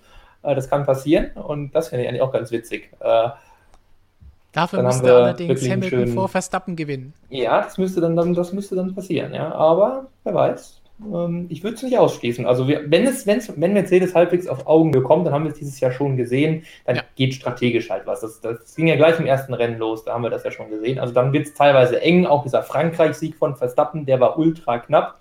Ähm, deshalb, das kann dann mal wirklich, da, da entscheiden dann wirklich Kleinigkeiten, wenn es halbwegs auf Augenhöhe geht naja, wir müssen jetzt schauen, was kann dieses Update in Ungarn äh, von Mercedes da, was wir in Silverstone zuerst gesehen haben, wie viel war in Silverstone wirklich diese ja, Lieblingsstrecke, sage ich mal, für den, für den Mercedes, wie viel war das Update das werden wir dann jetzt in, in Ungarn ein bisschen besser vielleicht rausfinden. Aber ja. Mit wir müssen jetzt schauen, meinst du natürlich abwarten. Natürlich, ich wollte das Feiner tun. ausgedrückt, genau. Ja. Aber das ist, glaube ich, auch das, genau das Wichtige dass es auch enger wird. Ja, viele werden sagen, oh, wir wollen ja nur, dass Hamilton nicht Weltmeister wird, aber für eine spannende Saison, wir wiederholen das gerne gebetsmühlenartig, sagen wir natürlich auch, dass das, wenn Mercedes jetzt wieder ein bisschen näher dran ist und sie gegeneinander kämpfen können, egal wer jetzt am Sonntag gewinnt, dann haben wir auch ein spannendes Rennen in Ungarn, wenn sie nah hintereinander herfahren können und über die Strategie ein bisschen was gehen kann. Das heißt, Jonas sagt, okay, Verstappen gewinnt. Samuel, was sagst du? Ja. Äh ich gehe da mit Jonas. Also ich glaube, wie gesagt, auf dem Papier sollten sie vorne sein. Verstappen hat auch, also weil das, das Ungarn ist ja so, dass das Qualifying auch ziemlich entscheidend ist und ähm, das hat er in den letzten Rennen gezeigt, dass er im Qualifying auch einige Hammerrunden raushauen kann. Ähm, also ich gehe da schon mit, mit, mit Red Bull. Wobei ich sagen muss, äh, dass Mercedes schon so ein bisschen Rückenwind hat, das steht da ja auch drin, dass sie diesen Schwung haben. Äh, in der Formel 1 ist es schon entscheidend. Du hast gesehen, bei, bei Mercedes ging gar nichts mehr irgendwie ab Monaco. Und Baku, da ist viele, viele Fehler gemacht worden. Und äh, jetzt auf einmal äh, ist es wieder der, bei Mercedes das Momentum. Und mal schauen, wie viel davon bleibt nach dem Ungarn Grand Prix. Also ich glaube nicht so viel, also wir werden es sehen. Ich sag's jetzt nicht. welches Wort sich da ange angeboten hätte. Aber dann halte ich jetzt einfach mal dagegen, damit wenigstens Gut. einer sagt, irgendwie wird es passieren und dieser Ungarn-Künstler Hamilton zaubert irgendwas aus dem so. Auto heraus. Und dann sehen wir am Sonntag, wer damit recht hat. Vielleicht schon am Samstag, denn auch das steht hier in diesem Artikel, haben wir eben die Zwischenüberschrift gesehen. Qualifying ist in Ungarn natürlich besonders wichtig, weil überholen, wissen wir, ist auf der Strecke aus eigener Kraft sehr, sehr schwierig. Wenn, dann geht was über die Strategie oder eben schon am Samstag im Qualifying. Aber was nicht mehr oh. geht, ist ein Teil, den wir im Kampf zwischen Red Bull und Mercedes zuletzt gesehen haben nämlich dass ständig Lobbyarbeit betrieben wird bei den Stewards oder beim Rennleiter, dass sofort jeder in den Funk springt, in die E-Mail springt oder direkt vor die Tür springt und dort an die Tür klopft und sagt, hallo, das war aber böse, was die anderen gemacht haben oder hey, nein, wenn die das sagen, müssen wir jetzt was dagegen sagen. Dieser ganze Quatsch soll jetzt nicht mehr stattfinden und wir haben da schon die letzten paar Wochen drüber gesprochen. Das erste Mal so richtig aufgekommen ist das Ganze ja nach dem Dreher von Bottas in der Boxengasse. Danach hat sich Mercedes Tote Wolf beschwert, dass das sowas stattfindet. Jetzt letztes Wochenende haben es Red Bull und Mercedes explizit ganz stark betrieben. Und jetzt soll das Ganze aufhören. Meiner Meinung nach höchste Zeit, dass dieser Quatsch aufhört. Was sagt ihr? Ähm, Jonas, ja. Vortritt. Nee, also äh, letztlich geht es vor allem darum, dass da keiner mehr in den Steward-Raum tatsächlich tigern soll. Da hat sich ja Christian Horner furchtbar aufgeregt und auch nicht nur einmal. Ähm, und ist dann Toto Wolf hinterher. Also das war ja großes Kino. Ähm, dieses am, am, Funk an Michael Macy, das, das wird es ja weiterhin geben. Das ist ja, das finde ich ja unterhaltsam. Das finde ich jetzt auch traurig. Das haben wir jetzt diese Saison neu bekommen, dass wir das auch mithören können teilweise. Und das war ja echt, äh, das ist ja fast besser als der Fahrerfunk. Also das ist ja gro großartig gewesen. Ähm, aber ja, dass jetzt nicht mehr dann, ich bin da auch irgendwie bei, bei Christian Horner. Also Michael Macy hat ja so ein, scheinbar seine Meinung da so ein bisschen revidiert. Der meinte ja erst noch, äh, das war ja ganz normal und ganz okay, dass man auch mal irgendwie als, als Teamchef oder Verantwortlicher eben dann zu den Stewards geht. Letztes Jahr ist es in Monza, auch bei Hamilton selbst passiert da in der Pause, ist er zu den Stewards gegangen. Ja. Ähm, um da mit seiner komischen Boxeneinfahrt da äh, irgendwas äh, ja, klarzustellen oder rauszufinden. Ähm, aber Michael Macy nahm eigentlich mehr Bezug, ja, auch darauf, aber eigentlich mehr auf diese normalen Vorladungen nach dem Rennen. Aber das ist ja für mich irgendwie was ganz anderes. Also wenn es dann wirklich im Rennen jetzt spitz auf Knopf steht, diese Sachen nach dem Rennen, die passieren ja sowieso eigentlich nur, wenn es wirklich eine Szene ist, wo man die Fahrer dann auch wirklich anhören muss. Und hier hatte man ja Zeit und konnte Telemetrie anschauen, konnte Kameras anschauen. Also ja, wenn dann da noch irgendwie einer hinrennt, also da, da verstehe ich dann schon, wenn ein Christian Horner, der dann meint, dass das dann da so eine gewisse, ja, äh, Manipulation dann irgendwie sein kann. Ich meine, die hatten halt da ihre, haben wir schon drüber gesprochen, ihre tollen Skizzen da, die sie ihm da, den Stewards da unbedingt zur Hand greifen wollten. Aber da finde ich auch so ein bisschen, also da sollte dann man als, äh, als Mercedes auch irgendwie finde ich, jetzt ein bisschen die Füße mal irgendwie stillhalten, weil ich muss doch davon ausgehen, dass dann da die Richter äh, ihr Material auch beisammen haben und sich dann da auch daran halten. Also, ähm, dass man denen das jetzt nochmal unter die Nase reiben muss, da, was da, was die da an, an Richtlinien, die es ja auch nur sind, äh, haben, finde ich eh unnötig. Ja, und das, das, das also, nee. Das war deutlich übertrieben. Das hat dann vorher passiert, ne? also nicht ja. dabei. Das finde ich jetzt so, dass das jetzt so passiert ist, finde ich ganz gut. Letztlich muss man sagen, ähm, es geht jetzt nur darum, es ist nach wie vor äh, erlaubt, ne, wenn Freigabe erteilt wird. Also wenn jetzt Michael Macy sagt, ja, okay, passt, dann geht es auch. Und letztlich war es ja hier sogar so. Er hat ja Tote Wolf eingeladen, zu den Stewards zu gehen, zu gehen, weil er sich selbst damit nicht befassen konnte, äh, weil er halt während des Rennens sich damit nicht beschäftigt. Und gut, da war eigentlich Pause, das habe ich auch nicht ganz verstanden. Da hätte er eigentlich schon vielleicht ein bisschen Zeit gehabt, aber er wird es wissen. Aber ist auch nicht seine Aufgabe.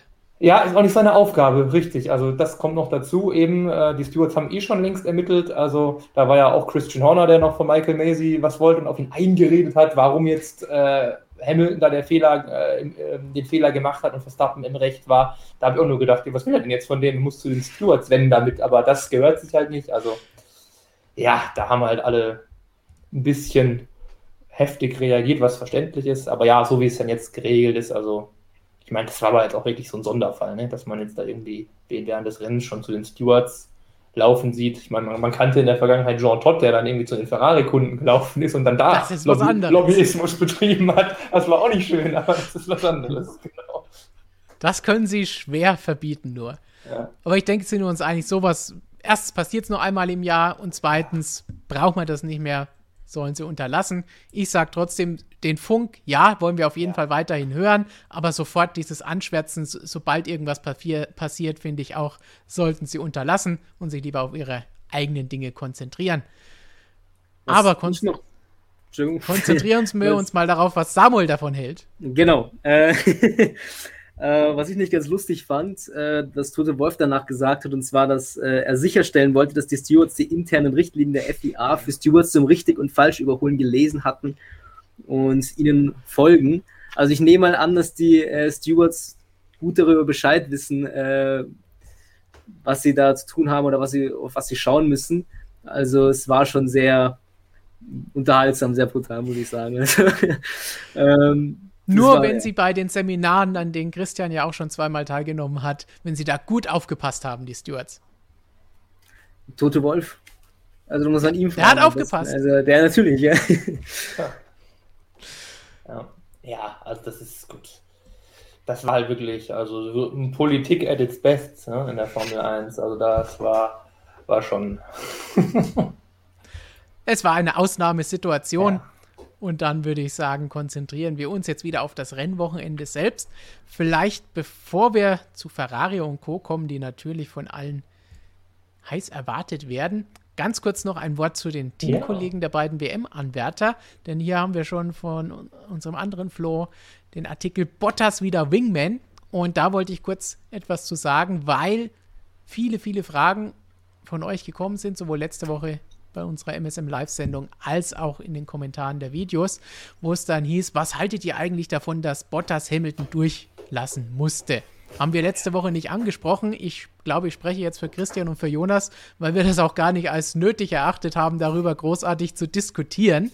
Denn das war gleich aus zwei Gründen für mich völlig normal, verständlich und ich habe es erwartet. Ich habe schon nach dem ersten Renndrittel, bevor überhaupt irgendetwas anderes in Sichtweite war, zu Christian gesagt, heute muss Bottas dran glauben. da hat er gesagt, ja. oh ja, du, du meinst Teamorder, der muss zurück, wenn Hamilton dann von hinten kommt. Ja, genau das wird passieren und genau das musste passieren. Erstens aus dem WM-Kampf, da ist Bottas mit dem Rückstand sowieso nicht mehr drin, völlig verständlich. Und zweitens, man hat ja gesehen, was für einen Speed Hamilton da am Ende hatte. Bottas hatte ältere Reifen, andere Strategie gehabt, weil er früher rein musste, um an Norris vorbeizukommen, als der den langsamen Boxenstopp hatte. Das heißt, es ist völlig normal. Andere Teams kritisieren wir dafür. Ferrari, Renault in der Vergangenheit, wenn sie sowas nicht gemacht haben, der musste ihn vorbeilassen, weil der Teamkollege schneller war auf einer anderen Strategie. Und weil der andere um die WM kämpft und er nicht. Deswegen sage ich, gar keine Diskussion. Widersprecht ihr, ja oder nein?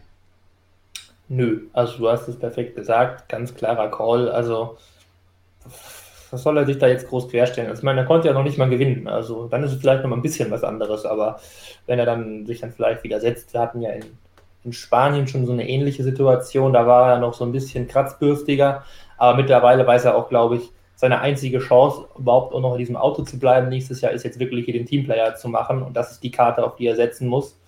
Ähm, und dann muss er da jetzt perfekt mitspielen. Also ja, sobald Fall. er dann mal weiß, dass er raus, dann kann er wieder vielleicht ein bisschen auf Sieg gehen, aber das war es dann auch jetzt in dem Fall. Also es war auch absolut richtig. Also wenn man jetzt dann jetzt noch irgendwie da sagen, Mercedes jetzt da den Strick rausdrehen will, zu sagen wie Teamorder, äh, nein, ähm, absolut richtig. Also das ist jetzt eine ganz, das ist ein sauenger WM-Kampf, da muss man alles auf Hamilton jetzt geben. Also das, das geht nicht. Also äh, ja. man muss halt aufpassen, dass man den Bottas nicht zu sehr äh, hinhalten lässt, dass man dann wiederum die Konstrukteurswertung gefährdet, weil dann vielleicht irgendwer anders da an dem vorbeigeht. Wir sehen es äh, wir im WM-Stand. Lando Norris ist gerade wieder davor. Also ähm, da muss man halt auch aufpassen. Die Konkurrenz ist nicht mehr so weit weg, dass man da eben mal alles machen kann. Aber ähm, im Normalfall reicht es dann auch. Aber absolut aber richtig jetzt. Also was, was ist ganz klare Sache. Also wir sind ja jetzt auch schon weit genug in der Saison, dass man das jetzt rechtfertigen kann. Also was ja. jetzt im fünften Rennen ist, dann ist ein bisschen was anderes. Wobei, wenn ich da sehe, nach fünf Rennen hatte Bottas schon zwei DNF, war es eigentlich auch vorbei. Also das ja. ist es ja, warum er auch am Anfang, wo er so in der Kritik gestanden hatte, da waren 3-0-Runden, wie wir hier sehen, dabei ja. und nicht unbedingt alles hier von ihm selbst verschuldet. Das heißt, da war auch viel Kritik unnötig und man sieht ja hier, ab Frankreich sind die Ergebnisse auch völlig in Ordnung. Ja, für Bottas auch wieder mal wieder eine bittere Saison. Also der hat wirklich wieder mal viel Pech gehabt. Ich meine, es wird trotzdem nie reichen für Hamilton, aber äh, er steht halt mal wieder schlechter da, als er eigentlich dann doch war. Also punktuell zumindest so ähm, oder nach Punkten gesehen. Ähm, ja, deshalb.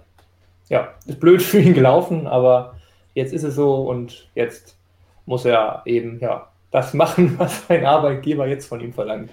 Genau, damit er auch nächstes Jahr noch der Arbeitgeber vielleicht ist. Das ist ein Thema, über das wir uns nach dem Ungarn Grand Prix, denke ich, auch nochmal unterhalten müssen, denn dann geht es so langsam in die heiße Phase der Silly Season und wo passiert noch was für den Cockpits im nächsten Jahr. Und wenn wir hier bei der Konstrukteurswertung schon McLaren und Ferrari sehen, dann wollen wir doch auch noch ein bisschen über die sprechen, denn auch da gibt es natürlich nicht nur an der Spitze zwischen Mercedes und Red Bull viel zu besprechen, sondern natürlich auch, wie wir hier bei unseren Brennpunkten sehen, bei Ferrari. Was glaubt ihr? Ungarn, die Frage kommt unheimlich oft, Samuel. Ist Ferrari wie in Monaco und Baku hier wieder gut, vor allen Dingen danach, nachdem sie zuletzt aus relativ unerklärlichen Gründen in Silverstone auch gut waren?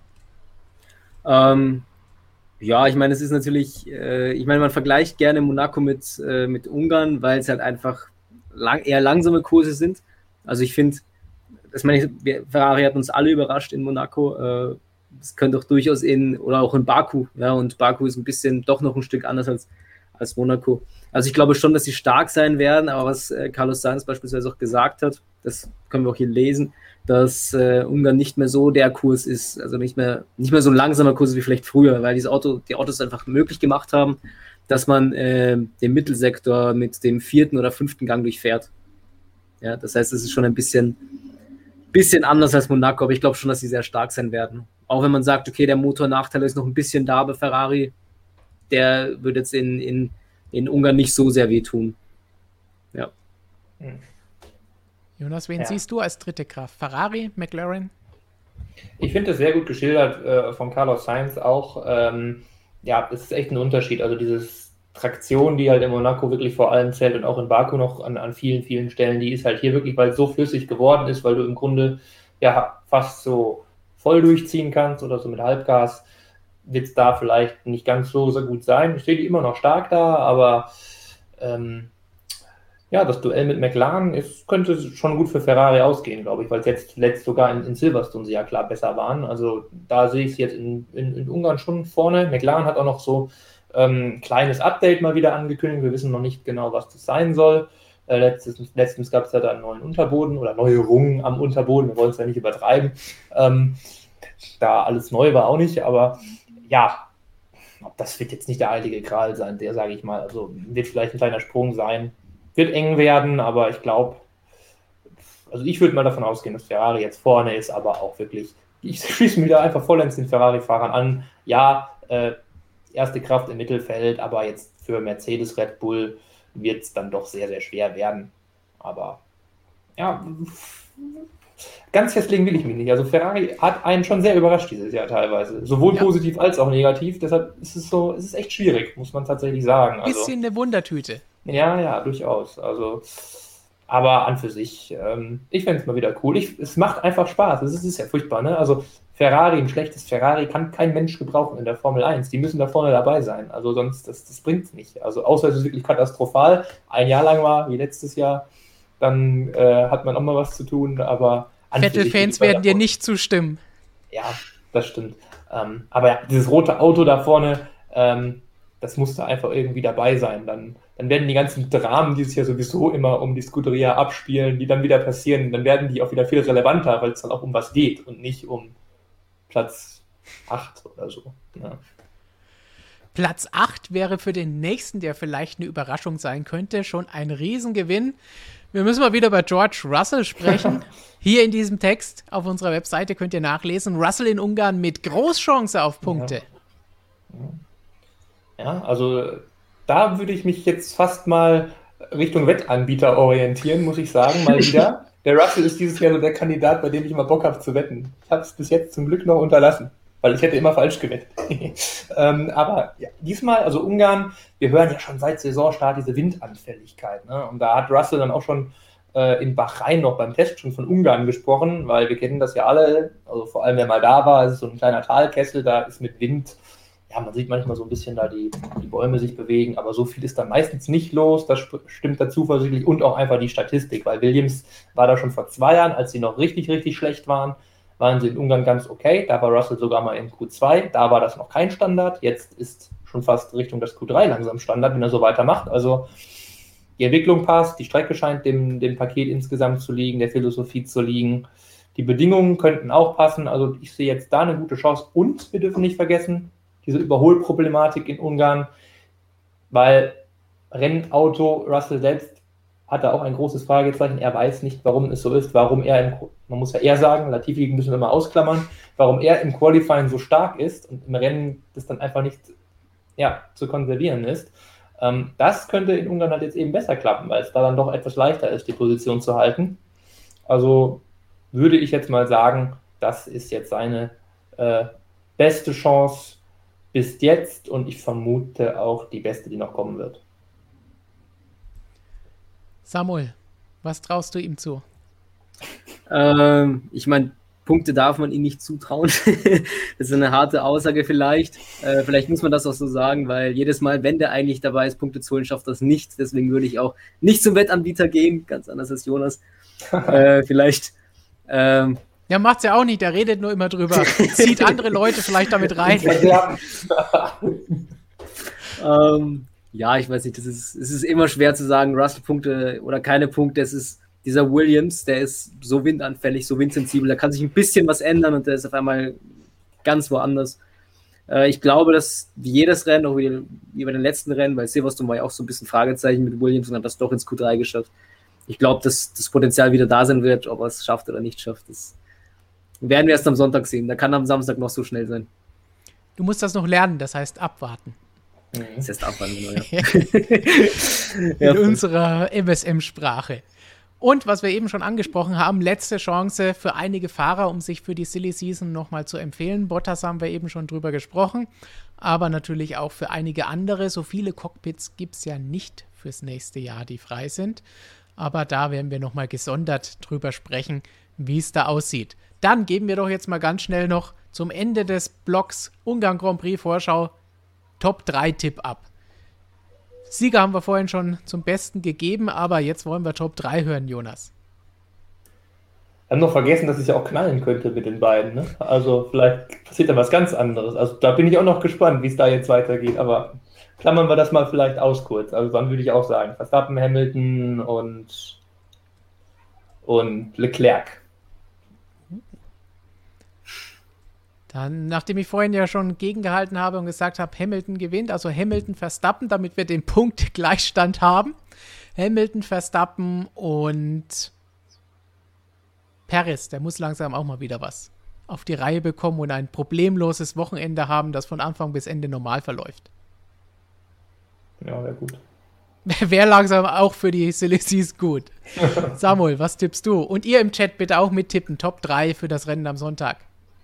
Also Sieger wird, wie gesagt, meiner Meinung nach, also ich vermute Verstappen, zweiter äh, Hamilton und dritter lehne ich mich jetzt ein bisschen weit aus dem Fenster, wobei das ist auch nicht mehr so. Ich sag Norris, fährt aufs Podium.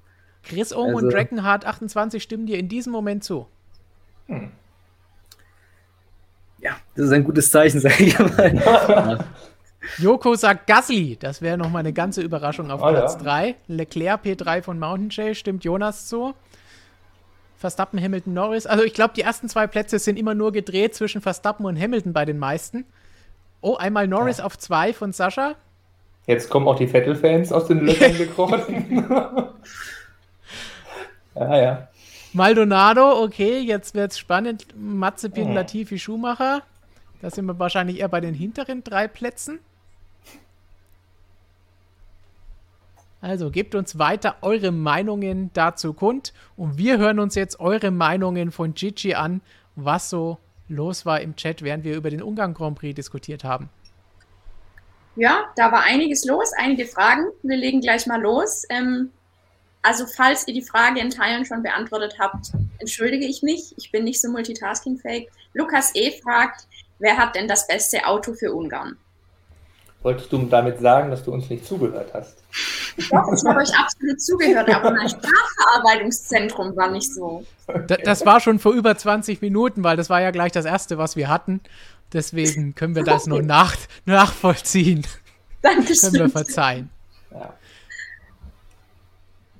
Die Kurzfassung war, wir sehen wahrscheinlich Red Bull vorne, aber Mercedes könnte nah dran sein, wenn alles so läuft, wie wir es nach Silverstone uns denken. Und am Ende kommt es ja. eh alles ganz anders. Ähm, Stichwort Aston Martin. Da ähm, kam ein, zweimal die Frage, was ihr ähm, denen zutraut am Wochenende. Und vor allem Vettel. Natürlich kein Stream ohne Vettel. Da muss Samuel jetzt die Feuertaufe bestehen. Oh ja, bitte. ah, Vettel, der, der wird alles. Äh, der wird rasieren. Alles in Grund und Boden fallen. äh, ja, ich meine, ich meine, bei, bei Aston Martin, die, die werden sich so ein bisschen mit Alpine wieder duellieren, glaube ich. Die werden sich das da ausmachen, die letzten Punkte. Äh, knapp davor wird wieder, also denke ich, Alpha Tauri sein. Es wird schwer. Also ich glaube schon, dass Vettel Punkte holen kann. Ähm, ich meine, aber viele werden es, glaube ich, nicht. Also es muss schon ein Krausrennen werden. Ich meine, in Silverstone habe ich schon gesagt, dass dieser P8 ohne das Problem, das aufgetreten ist, dass das eigentlich das Maximum gewesen wäre. Und wenn das wiederholbar ist, denke ich, können Sie zufrieden sein mit dem, was das Auto aktuell hergibt, Jonas, oder? Ja, sehe ich auch so. Also da brauche jetzt keine Wunder mehr erwarten. Also das, das Baku-Podium da, das war ganz, ganz schön, aber das war ja auch P4 wäre da verdient gewesen und das wäre jetzt eigentlich schon in einem relativ verrückten Rennen dann so das ja. Maximum halbwegs damals aus eigener Kraft gewesen. Ähm, aber ja, ansonsten, genau, bin da voll bei Samuel. Also so oder auch bei dir P8, irgendwie sowas rum, irgendwie Punkte mit einem Vorzeig, einer vorzeigbaren Leistung, einfach alles rausgeholt, was geht. Das, ja, mehr geht halt einfach nicht. Also dann, mehr erwarte ich dann da auch nicht. Also ist zu eng davor. Oder zu weit weg sogar. Also Ferrari, McLaren, das ist jetzt, ja. die sind da, da, dem Rest des Mittelfelds so ein bisschen enteilt. Also für mich ist die Formel 1 mittlerweile eine Fünfklassengesellschaft. Aber könnt ihr euch jetzt selber überlegen, wen ich da reinpacke, aber ähm, fünf Klassen. Dann gehen Zehn wir mal Teams, von, eine ganze Menge. Ja, schon, ne? Von Ungarn Predictions zur Silly Season. Da hat Mountain Jay geschrieben, er würde sich totlachen, wenn Bottas zu Williams nächste Saison gehen würde, aber der Williams kämpft um Siege. Was für ein Szenario. Eure Meinung bitte, meine Herren. Das, das sind viele Wenns und Abers da mit dabei. Aber ja, man würde es ihm ja gönnen, aber ich glaube, dass Williams um Siege kämpft, das auch neues Reglement dürfte ein bisschen schwierig werden. Aber wir drücken Ihnen die Daumen, dass Sie auf jeden Fall näher dran sind und in diesem Pack mitmischen. Aber die Frage ist, ob es das Pack dann noch gibt. Wir haben da auch letzte Woche und die letzten Wochen immer wieder drüber diskutiert. Wir wissen nicht, was diese neuen Autos machen werden. Aber wir würden es uns wünschen, dass Williams wieder mehr dabei ist. Ja, klar, also ist auch wieder so etwas. Also es ist nicht so krass wie Ferrari, die unbedingt da vorne hingehören, aber an für sich sollten Williams auch nicht da auf jeden Fall sein, wo sie im Moment sind. Also es wäre schon, ja. schon super, ja. Gut, und haben wir noch eine Frage? Ähm, nicht zu diesem Thema. Sondern nur noch allgemeine Geschichten. Genau, nur noch allgemeine Geschichten. Wir haben noch ähm, eine ganz nette Quote zu George Russell und Punkte von Batu hm. Handemir. Er holt Latifi Punkte als Russell, weil er bei einem krassen Chaosrennen zur Stelle ist. Die Kanadier haben ein Gespür dafür, habe ich das Gefühl. Ja, nicht nur die Kanadier, grundsätzlich glaube ich alle Teamkollegen von George Russell. Ja, Kubica hat es auch geschafft, das stimmt ja. tatsächlich. Und letztes Jahr beinahe Latifi. Mhm. Ja, bitter, bitter. Aber Latifi kann ich mir echt nicht vorstellen. Das tut mir ja leid, aber. nee. Das ist dann auch ein Thema für unser Silly Season Video, wenn wir da besprechen, wie es nächstes Jahr aussieht und ja, ob der dann von uns noch ein Cockpit bekommt ja. oder nicht. Ich glaube, da die, diese Fragestellung und die Reaktion von Jonas lässt schon deuten, in welche Richtung wir gehen. Samuel hält noch einen eiskalten Blick, lässt Latifi noch ein bisschen hoffen. Äh, leider nicht. ähm, äh, Latifi, ich meine, hat einen Moment gehabt dieses Jahr, wo so ein bisschen Russell auf die Schliche gekommen ist und das war Imola, da war im ersten Training nicht so schlecht. Ich meine, aber ja, ich meine, es war jetzt auch nicht das Gelbe vom Ei. Und im Qualifying war dann sowieso wieder Russell vorne. Also, und ich glaube, langsam wendet sich auch das Blatt für Russell. Also, jetzt hat er schon so viel Pech gehabt, da kann eigentlich fast nichts mehr kommen. Gut, oh, dann. Oh, das habe ich schon oft gehört. ja, das stimmt. Das stimmt. Und dann, dann kam Bottas und solche Der Geschichten. Funktioniert nie. da ging dann immer irgendwas schief bei der ganzen Geschichte. Gut, dann schauen wir uns, bevor wir jetzt zu den Instagram-Fragen kommen und danach dann zu allen Fragen aus eurem Chat, schauen wir uns noch ganz kurz ein paar Breaking News nicht aus der Formel 1 an, die es heute aber auch gegeben hat und die euch, denke ich, auch interessieren. Denn wir hatten hier auch News aus der DTM. Selbst wenn Robert diese Woche im Urlaub ist, schreiben wir News über die DTM. Flo und Arno haben sich hier drum gekümmert. Der Nürburgring ist fix, das heißt, DTM-Rennwochenende auf dem Nürburgring wird stattfinden. Auch nachdem der Nürburgring zuletzt als Hilfe für Flutopfer gedient hat. Und gleich danach gab es noch eine News, die wir exklusiv vermeldet haben und kurz darauf hat die DTM es auch bestätigt, sich genötigt gefühlt, es zu bestätigen. Das Saisonfinale findet in diesem Jahr zum ersten Mal auf dem Norrisring statt. Wir haben vorhin hier davon gesprochen, Ungarn ist sowas wie Monaco.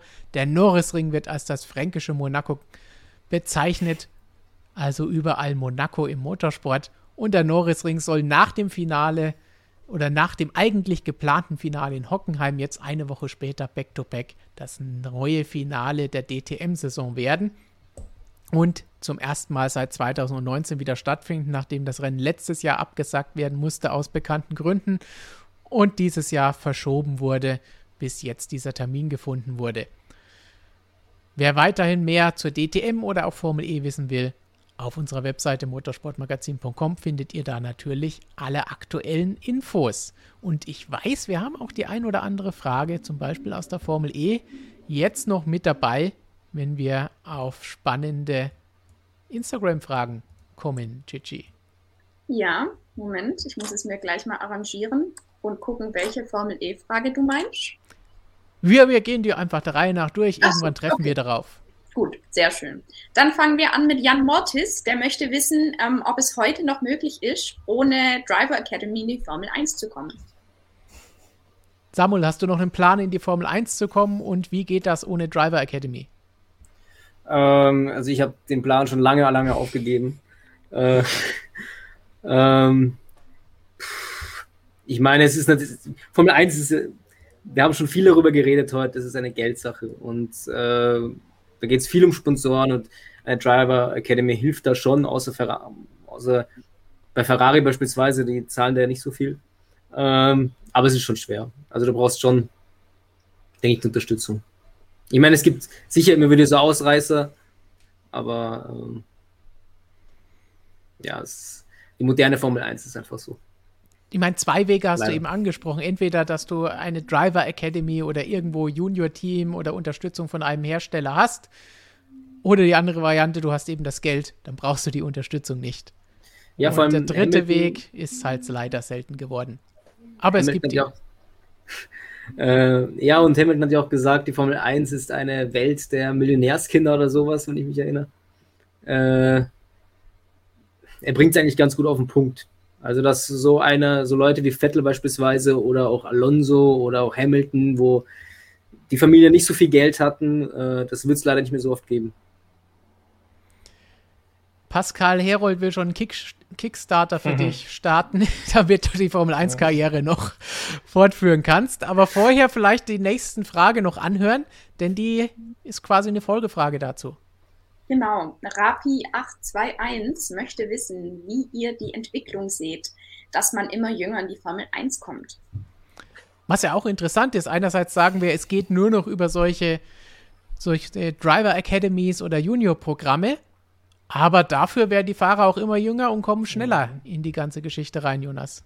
Ja, das ist halt einfach dann die Folge dessen, weil sie dann einfach dadurch schon so viel Erfahrung gesammelt haben, in einem jungen Alter so gut ausgebildet werden, so gut angeleitet werden, ob es jetzt Ferrari ist, ob es jetzt Red Bull ist, Renault, wer auch immer. Also ähm, das ist jetzt nicht so die Überraschung. Und wenn die, wenn die Leute dann auch generell, nicht nur im, im Motorsportumfeld, die nötige Reife dazu haben, dass sie jetzt nicht völlig hitzköpfig da irgendwie einsteigen und nicht, sich gar nicht im Griff haben, dann ist es ja auch völlig in Ordnung. Und ich glaube, da sind dann gerade diese, dafür sind diese Akademien dann gerade gut, also dass die dann die Leute wirklich auch ein bisschen kontrollieren und ähm, ich sehe jetzt kein Problem darin. Also ich meine, dass diese ganz krasse Grenze nach unten, die ist ja mal so ein bisschen dann mit der Verstappen-Causa äh, erledigt gewesen.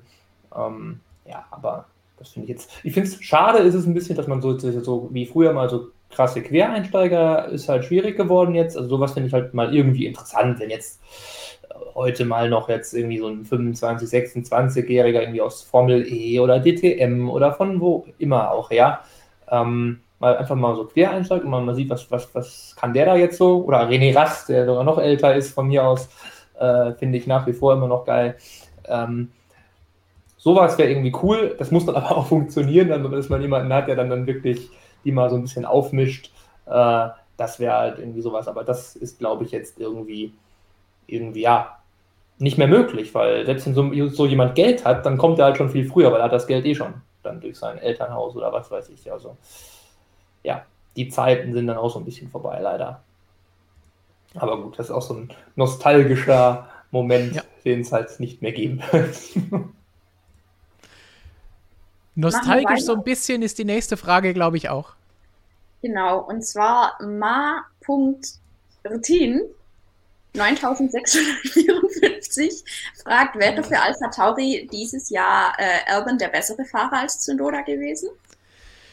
Wenn man jetzt vielleicht rein nur auf die Punkte schaut, die er geholt hätte im Vergleich zu einem Rookie, ja. Aber ich glaube, so genau kommt es da auch nicht auf die Punkte an. Sie wollen einfach sehen, was ihr nächster Rookie, ihr nächster Junior, den sie hochgezogen haben, wie wir eben besprochen haben, erreichen kann. Und so gesehen, denke ich, war es die richtige Entscheidung. Oder glaubt ihr, er, er hätte noch mal ein Formel-2-Jahr vertragen können? Hätte ihm das mehr gebracht? Hätte er da noch mehr lernen können?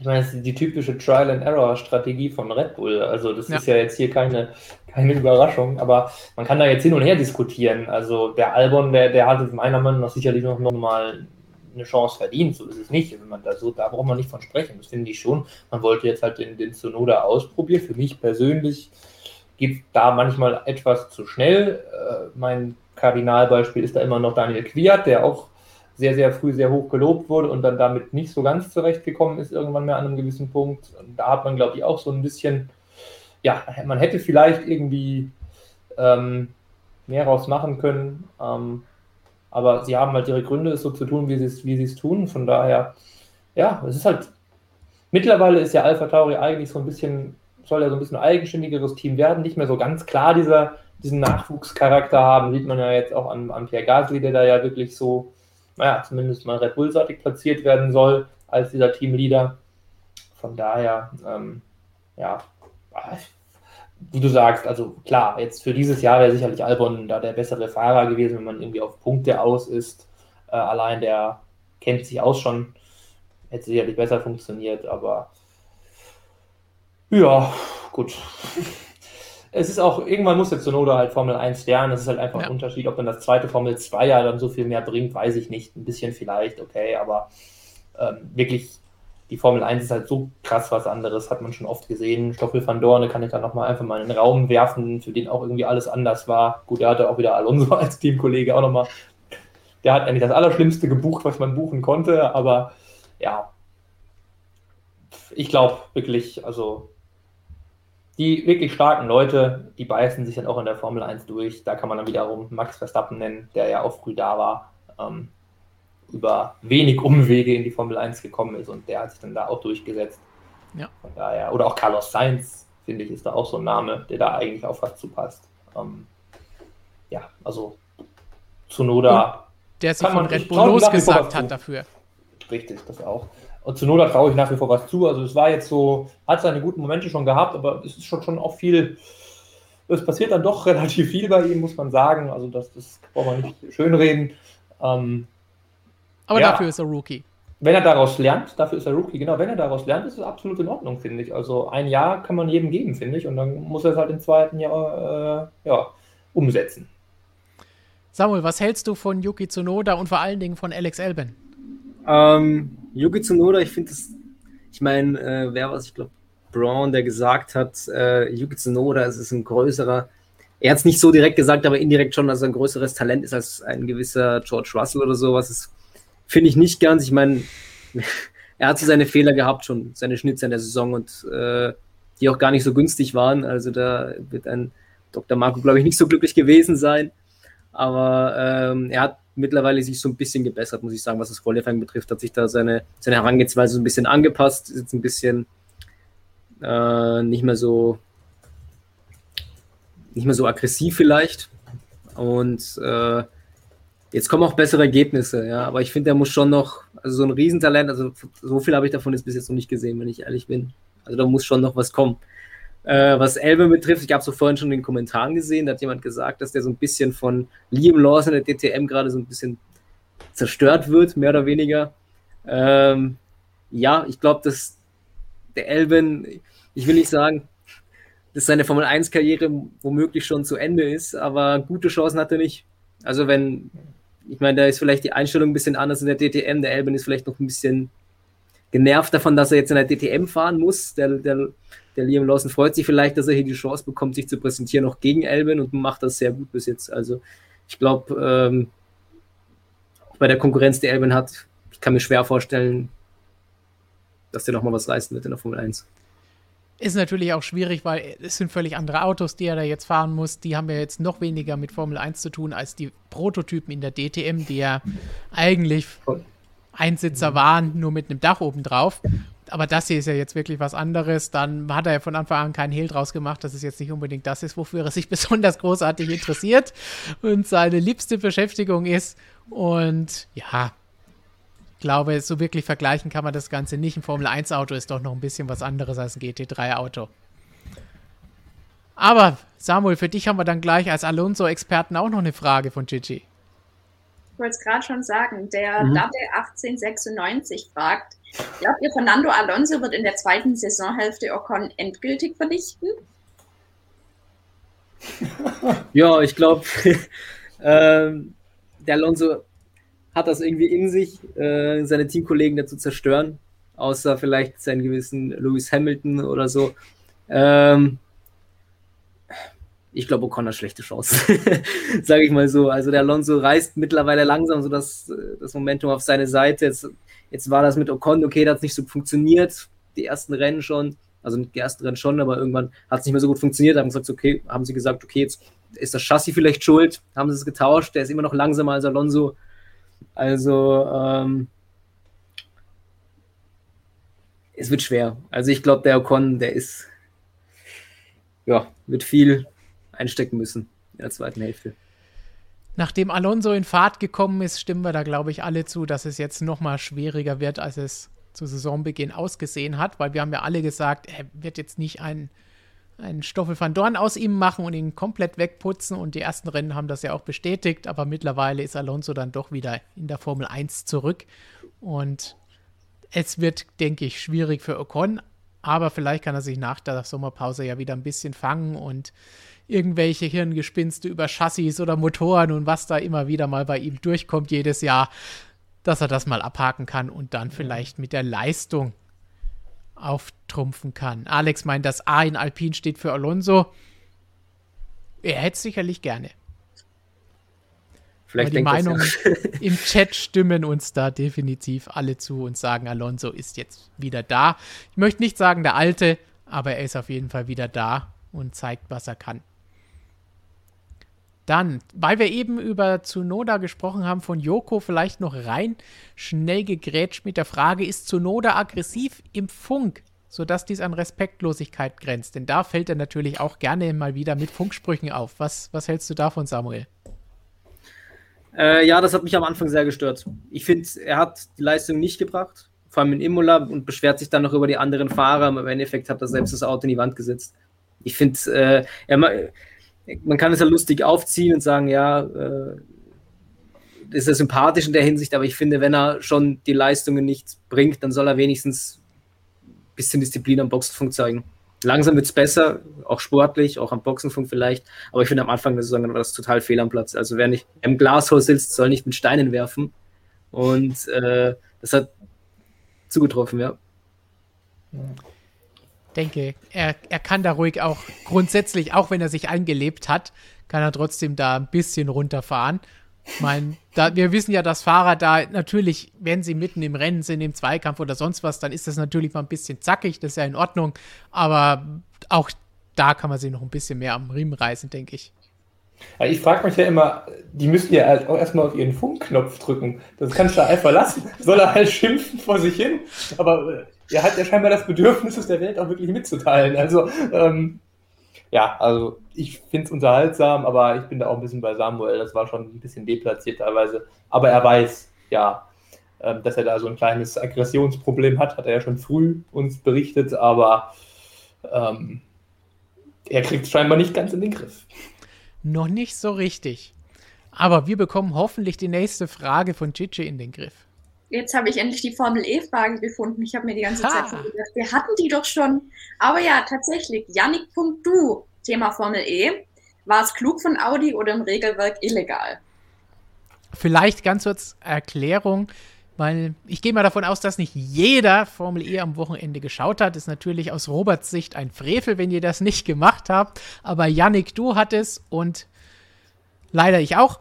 Und es gab hier einen kleinen Skandal bei der Formel E mal wieder. Wir haben vorhin beim Qualifying-System schon kurz drüber gesprochen. Kurz zusammengefasst, Audi hat eine Regellücke erkannt und versucht auszunutzen. Das heißt, während einer Safety-Car-Phase ist Lukas Di Grassi an die Box gefahren, während das Feld hinter dem Safety Car mit 50 km/h über die Startzielgerade gezuckelt ist, relativ langsam, konnte er in der Boxengasse schneller fahren, konnte dort einen Boxenstopp wahrsten Sinne des Wortes simulieren, denn wie es sich später herausgestellt hat, hat er nicht lange genug angehalten, nicht richtig angehalten und wurde deswegen auch bestraft, denn er ist aus der Box rausgekommen, hat sich hinter dem Safety Car eingegliedert und war plötzlich Erster, hat damit, ich weiß es nicht, sechs, sieben, acht Plätze gut gemacht und ist so nach vorne gekommen auf Platz 1 und war plötzlich durch dieses Überholmanöver durch die Boxengasse in Führung.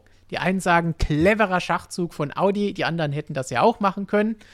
Und die anderen sagen, okay, das war schon sehr Grauzonenbereich, vor allen Dingen da nicht wirklich 100% lange angehalten hat, wie es das Reglement vorschreibt. Die anderen sagen das, wie es Robert hier in dieser Kolumne auch sagt und wie ich sofort gesagt habe. Wie kann das Regelwerk das überhaupt zulassen? Wie kann überhaupt die Boxenampel am Ausgang nicht auf Rot sein, wenn das Feld vorbeifährt, wie es in der Formel 1 bekanntlich immer der Fall ist. Wie ist es möglich, dass er dann da vorbeifahren kann und plötzlich in Führung liegt? In einer Full Course Yellow Gelb Phase muss man 10 Sekunden mindestens stoppen, wenn man an die Box kommt. In einer Safety Car Phase gar nicht. Oder man muss nur anhalten, aber es gibt keine Mindeststandzeit. Da sieht man, dass das Reglement geschlafen hat und die Formel E mal wieder was verpasst hat. Und wenn wir jetzt diese Frage sehen, war es illegales Reglement? Das Reglement ja, kann man wahrscheinlich so sehen, das Reglement ist illegal oder zumindest nicht gut verfasst. Und da muss die Formel E dran arbeiten, wenn sie ernst genommen werden will. Weiß nicht, ob einer von euch das Ganze verfolgt hat. Wenn ja, gerne jetzt Meinungen ja. dazu. Ansonsten war das jetzt mein Rant über die Formel E und die Regeln dort, Teil 2, ja. nachdem wir Qualifying vorhin schon hatten. Also jetzt mal ganz abgesehen davon, dass es, dass es nicht regelkonform war, muss man ja erstmal darauf kommen, dass man das macht. Ich finde, es ist schon, also einfach so ganz objektiv betrachtet, ist es schon ganz schön clever, dass man sagt, okay, wir machen das jetzt so. Was nicht so clever ist, ist, dass man dann denkt, okay, und dadurch verschaffen wir uns wirklich einen Vorteil. Also, dass man nicht glaubt, dass ein das nicht irgendwann wieder ein Arsch beißen wird. Deshalb, ja. Wenn, wenn er länger gestanden hätte, wäre es auch in Ordnung gewesen. Sie waren Aber nicht ganz clever genug. Also sie ja. haben es nicht perfekt genau. zu Ende gespielt. Da, da hat es gefehlt. Also sonst genial. Also ich meine, wir haben es in der Formel 1 ja auch manchmal so ein bisschen ähnlich. Da gibt es ja auch diese Regelung. Da haben wir auch schon, äh, Sebastian Vettel ist da ja immer der, der Reglementkenner, der dann da ja auch schon mal am, äh, in solchen, solchen Szenen dann da in der Boxeneinfahrt noch überholt hat. Also ja. äh, das sind auch so, so, das sind halt dann eigentlich schlaue Sachen. Also ja, in dem Fall, gut, haben sie halt irgendwie das, ja, knapp daneben gelegen. Ja, also da, dass sie das probiert haben, das ist definitiv clever. Da stimme ich auch Robert hier in dieser Kolumne zu. Ja. Genauso wie auch bei der anderen Schlussfolgerung, was ich auch nach dem Rennen oder während dem Rennen noch gesagt habe. Wie kann das möglich sein, dass der das überhaupt machen kann? Das Reglement darf das gar nicht hergeben, dass so etwas passiert. Äh, was weniger gut bei der ganzen Sache war, was sie hinterher gemacht haben. Denn A, hat er eine Strafe dafür bekommen von den Stewards. Die haben sie ihm nicht mitgeteilt und er hat sie nicht abgesessen. Das heißt, Audi hat darauf gepocht, wir sind ihm recht, die Strafe ist nicht zu Recht erteilt worden, so wie wenn Lewis Hamilton in Silverstone diese Strafe nicht beim Boxenstopp abgesessen hätte. Und dafür hat die Grassi dann auch eine schwarze Flagge bekommen. Bedeutet, er wurde aus dem Rennen genommen.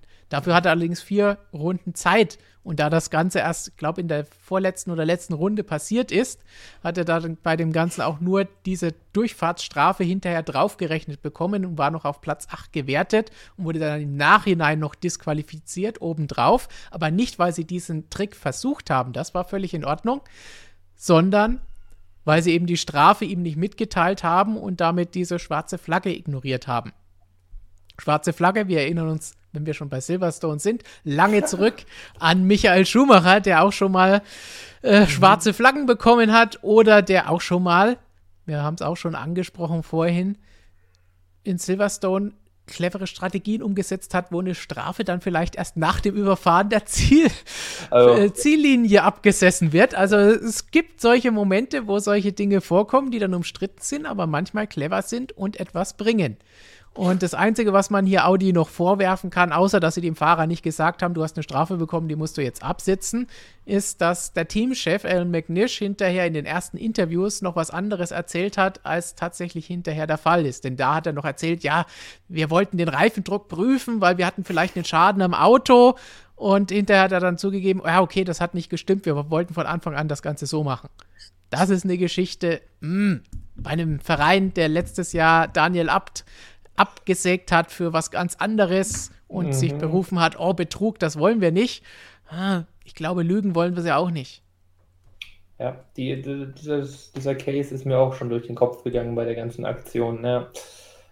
Aber ja, gut. Aber das ist unser kleiner Ausflug zur Formel E. Und wie gesagt, die, die Frage war da nicht schlecht. Clever, ja, definitiv clever illegal von Seiten Audis, ja, das nicht das Manöver, auch nicht, dass sie nicht äh, lange genug gestanden haben oder richtig gestanden haben, das war halt ein Fehler. Aber dann hinterher dann die Strafe zu ignorieren, nicht ganz so clever. Mhm. Und dann hinterher drüber zu lügen, noch weniger. Auch da kennt sich Lewis Hamilton übrigens drüber mit aus, was passiert, wenn man die Stewards anlügt. Da gab es dann hinter, ich glaube in Malaysia dann die Auflösung bei dem Ganzen, ja, die Aktion mit ja. Jano Trulli und während der Safety-Car-Phase überholen und so. Ich meine, da gibt es bei uns auch auf der Seite, irgendwo müssen wir ein bisschen graben, am besten im, äh, im Geschichtsreiter, da gibt es, irgendwo gibt es da, glaube ich, einen kleinen Rückblick zu. Gut, dann haben wir aber noch eine Frage übrig nach unserem kleinen Exkurs zur Formel E, damit Robert auch stolz auf uns sein kann, dass wir über Formel E gesprochen haben, wenn auch nicht sehr positiv.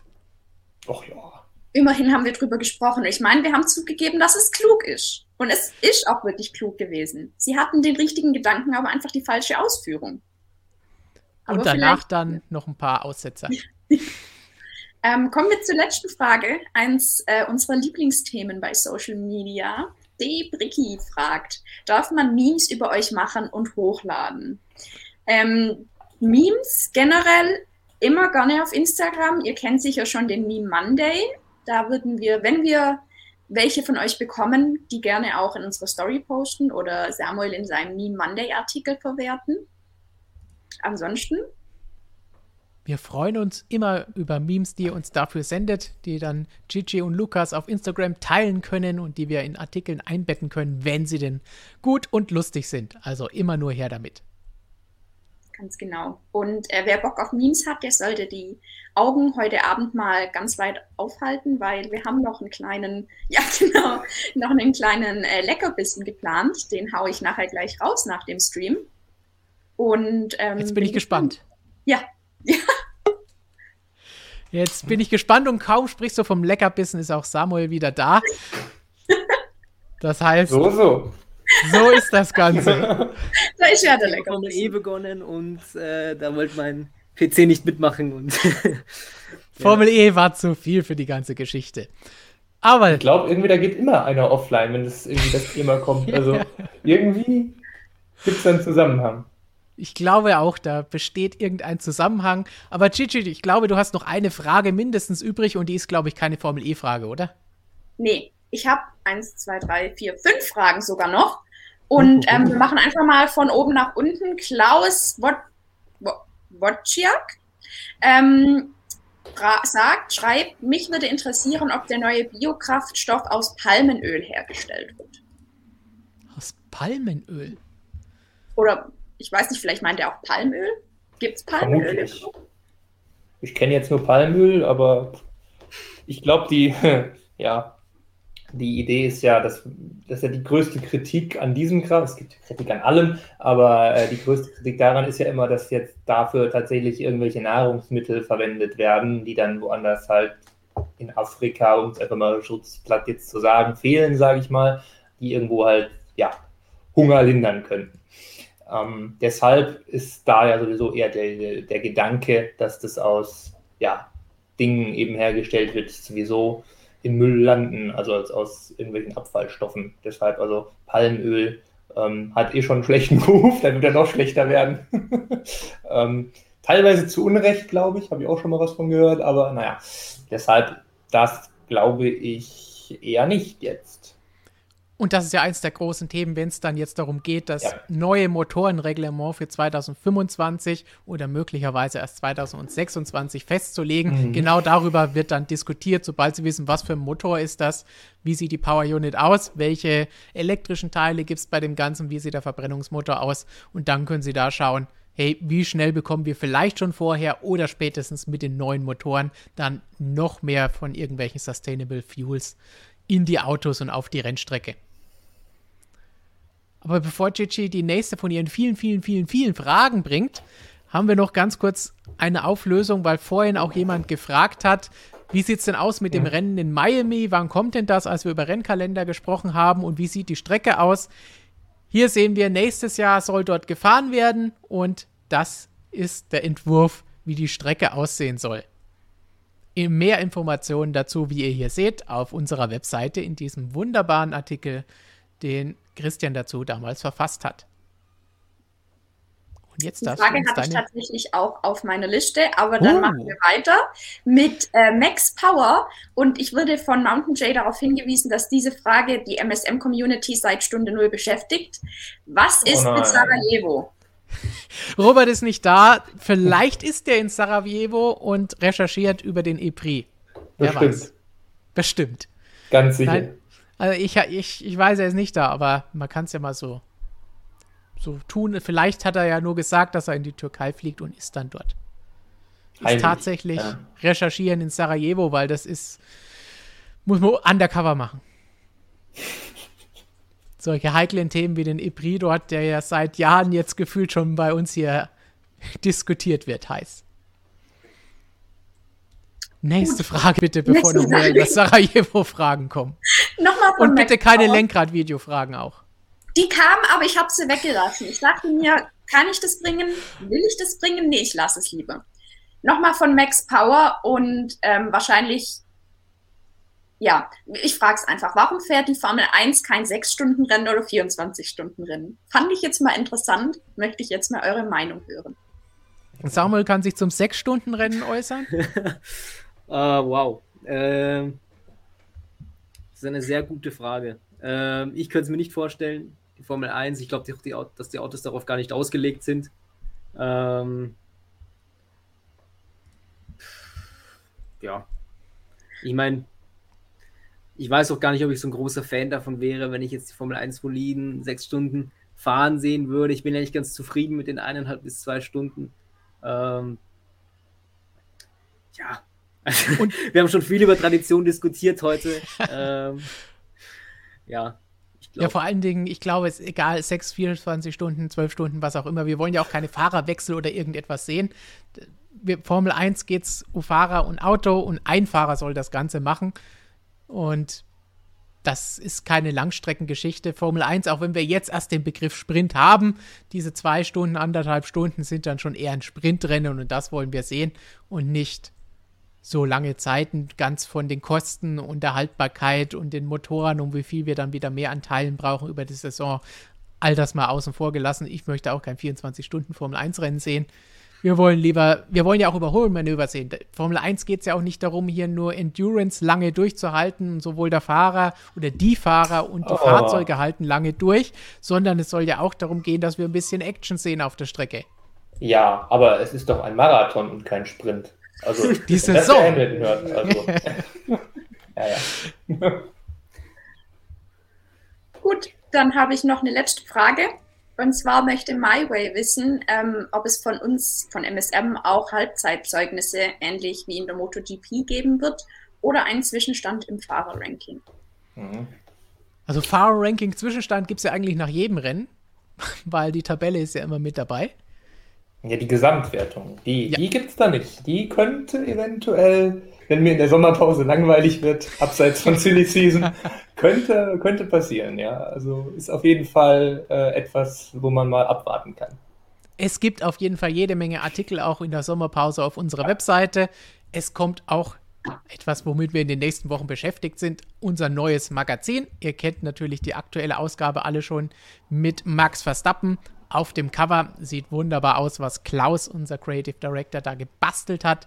Und wer es noch nicht hat, der sollte sich, so wie Christian hier auch drauf zeigt, ganz schnell das Ganze sichern. Nicht nur, weil dann sechsmal im Jahr 116 Seiten Motorsport pur zu euch nach Hause geflattert kommen, direkt in den Briefkasten, sondern auch, weil ihr uns natürlich damit unterstützt und dafür sorgt, dass er nicht nur so ein Heft immer bekommt, sondern auch natürlich Artikel auf der Webseite rund um die Uhr, solche Streams wie hier, in denen wir eure Fragen beantworten und die wichtigsten Themen diskutieren und noch mehr Videos von diesem grinsenden Menschen hier zum Beispiel, damit er auch immer an die Rennstrecke reisen kann und dann von dort für euch wie ab morgen wieder jeden Tag einen Vlog aus Ungarn zum Beispiel zu euch bringt. Christian ist da heute schon vorhin angekommen und trifft sich gerade mit Roger und was die da machen und ob das vielleicht ein Halbzeitzeugnis oder etwas ähnliches wird, werdet ihr auch in der Sommerpause sehen. Nicht nur lesen, sondern auch sehen und hören. Und bei der MotoGP geht es natürlich dann jetzt auch bald wieder los. Das heißt, da ist die Zeit der Zeugnisse jetzt vorbei. Markus ist wieder da, Michael kommt nächste Woche wieder und dann geht es zu zwei Österreich-Rennen. Mehr dazu auf unserem Schwesterkanal Motorsportmagazin Motorrad. Hast du noch was für uns, Gigi? Das war's von, von den Fragen, die ich hatte. Aber ich kann, kann teasern, was wir auf Social Media alles geplant haben, nachdem ich letzte Woche nicht durfte. Nachdem da die Spirit Animal Diskussion Vorrang hatte. Ja, das war ja auch wichtig. Hm. Ja, verstehe ich, verstehe ich. Was war es nochmal? Es muss ein Biber sein, kein Murmeltier. Nein, kein Biber, Murmeltiere. Okay, ja, Es sind keine Biber, das sind Hab Murmeltiere. habe ich doch gesagt. Darf ich teasern? Ist es jetzt an der Zeit, auf was ich mich schon eine ganze Woche lang freue? Gabel, Gabis Gabelstapler meint abwarten, aber du hast lang genug gewartet jetzt, glaube ich. Sehr schön. Also Lukas und ich, wir haben für euch äh, wie immer Content vom Feinsten geplant auf Social Media. Ähm, vor allem jetzt für die Sommerpause sind wir fleißig dabei, ganz viel vorzubereiten, damit es uns und euch nicht langweilig wird. Und ähm, wie gesagt, wir freuen uns immer auf äh, Unterstützung von euch, wenn es um Memes geht. Aber wenn ihr auch sonst irgendwelche Ideen, Anregungen, Wünsche habt, dann äh, slidet in unsere DMs oder kommentiert oder kommentiert unter dem Video. Wir sind immer mega happy, wenn wir von euch was hören, von euch Rückmeldung kriegen. Und ähm, wenn ihr da irgendwelche Ideen habt, gucken wir immer so im Bereich des Möglichen und nehmen die dann auch sehr gerne auf. Aber bleibt auf jeden Fall gespannt. Wir haben jetzt noch ein Race Weekend vor der Sommerpause und dann hauen wir richtig rein, dann geben wir richtig Gas. Und wenn die Formel 1 in der Sommerpause ist, gibt die MotoGP wieder richtig Gas. Das heißt, eine richtige Pause gibt es auf motorsportmagazin.com natürlich nie. Gut, dann freuen wir uns jetzt alle auf das Rennwochenende. Ich hoffe, ihr seid jetzt einigermaßen gut eingestimmt auf den großen Preis von Ungarn. Ihr habt es gehört, Social Media ist schon bereit, nicht nur für Ungarn, sondern auch die Sommerpause. Jonas, bist du bereit für das Rennwochenende? Finger geölt für viele, viele, viele Stewards Entscheidungen? Oh, ich hoffe nur auf eine. Oder noch nicht mal das, nur ein Abschmettern am besten, weil ganz ehrlich, also man sollte die Kirche dann mal im Dorf lassen, finde ich, bei der ganzen Aktion. Also, dass man da jetzt als Red Bull nochmal gegen vorgehen muss. Sollen sie machen, aber finde ich ein bisschen übertrieben. Ja. Amen. Das war Jonas das Wort zum Mittwoch vor der Entscheidung oder vor der ersten Teilentscheidung, ob es hinterher eine Entscheidung geben wird, erfahrt ihr natürlich auf motorsportmagazin.com oder in unserer App Push-Nachrichten einstellen und so verpasst ihr keine Entscheidung des Rennwochenendes. Und Samuel, hast dein Debüt glorreich überstanden. Nur die Technik wollte einmal nicht, aber ansonsten alles perfekt gelaufen.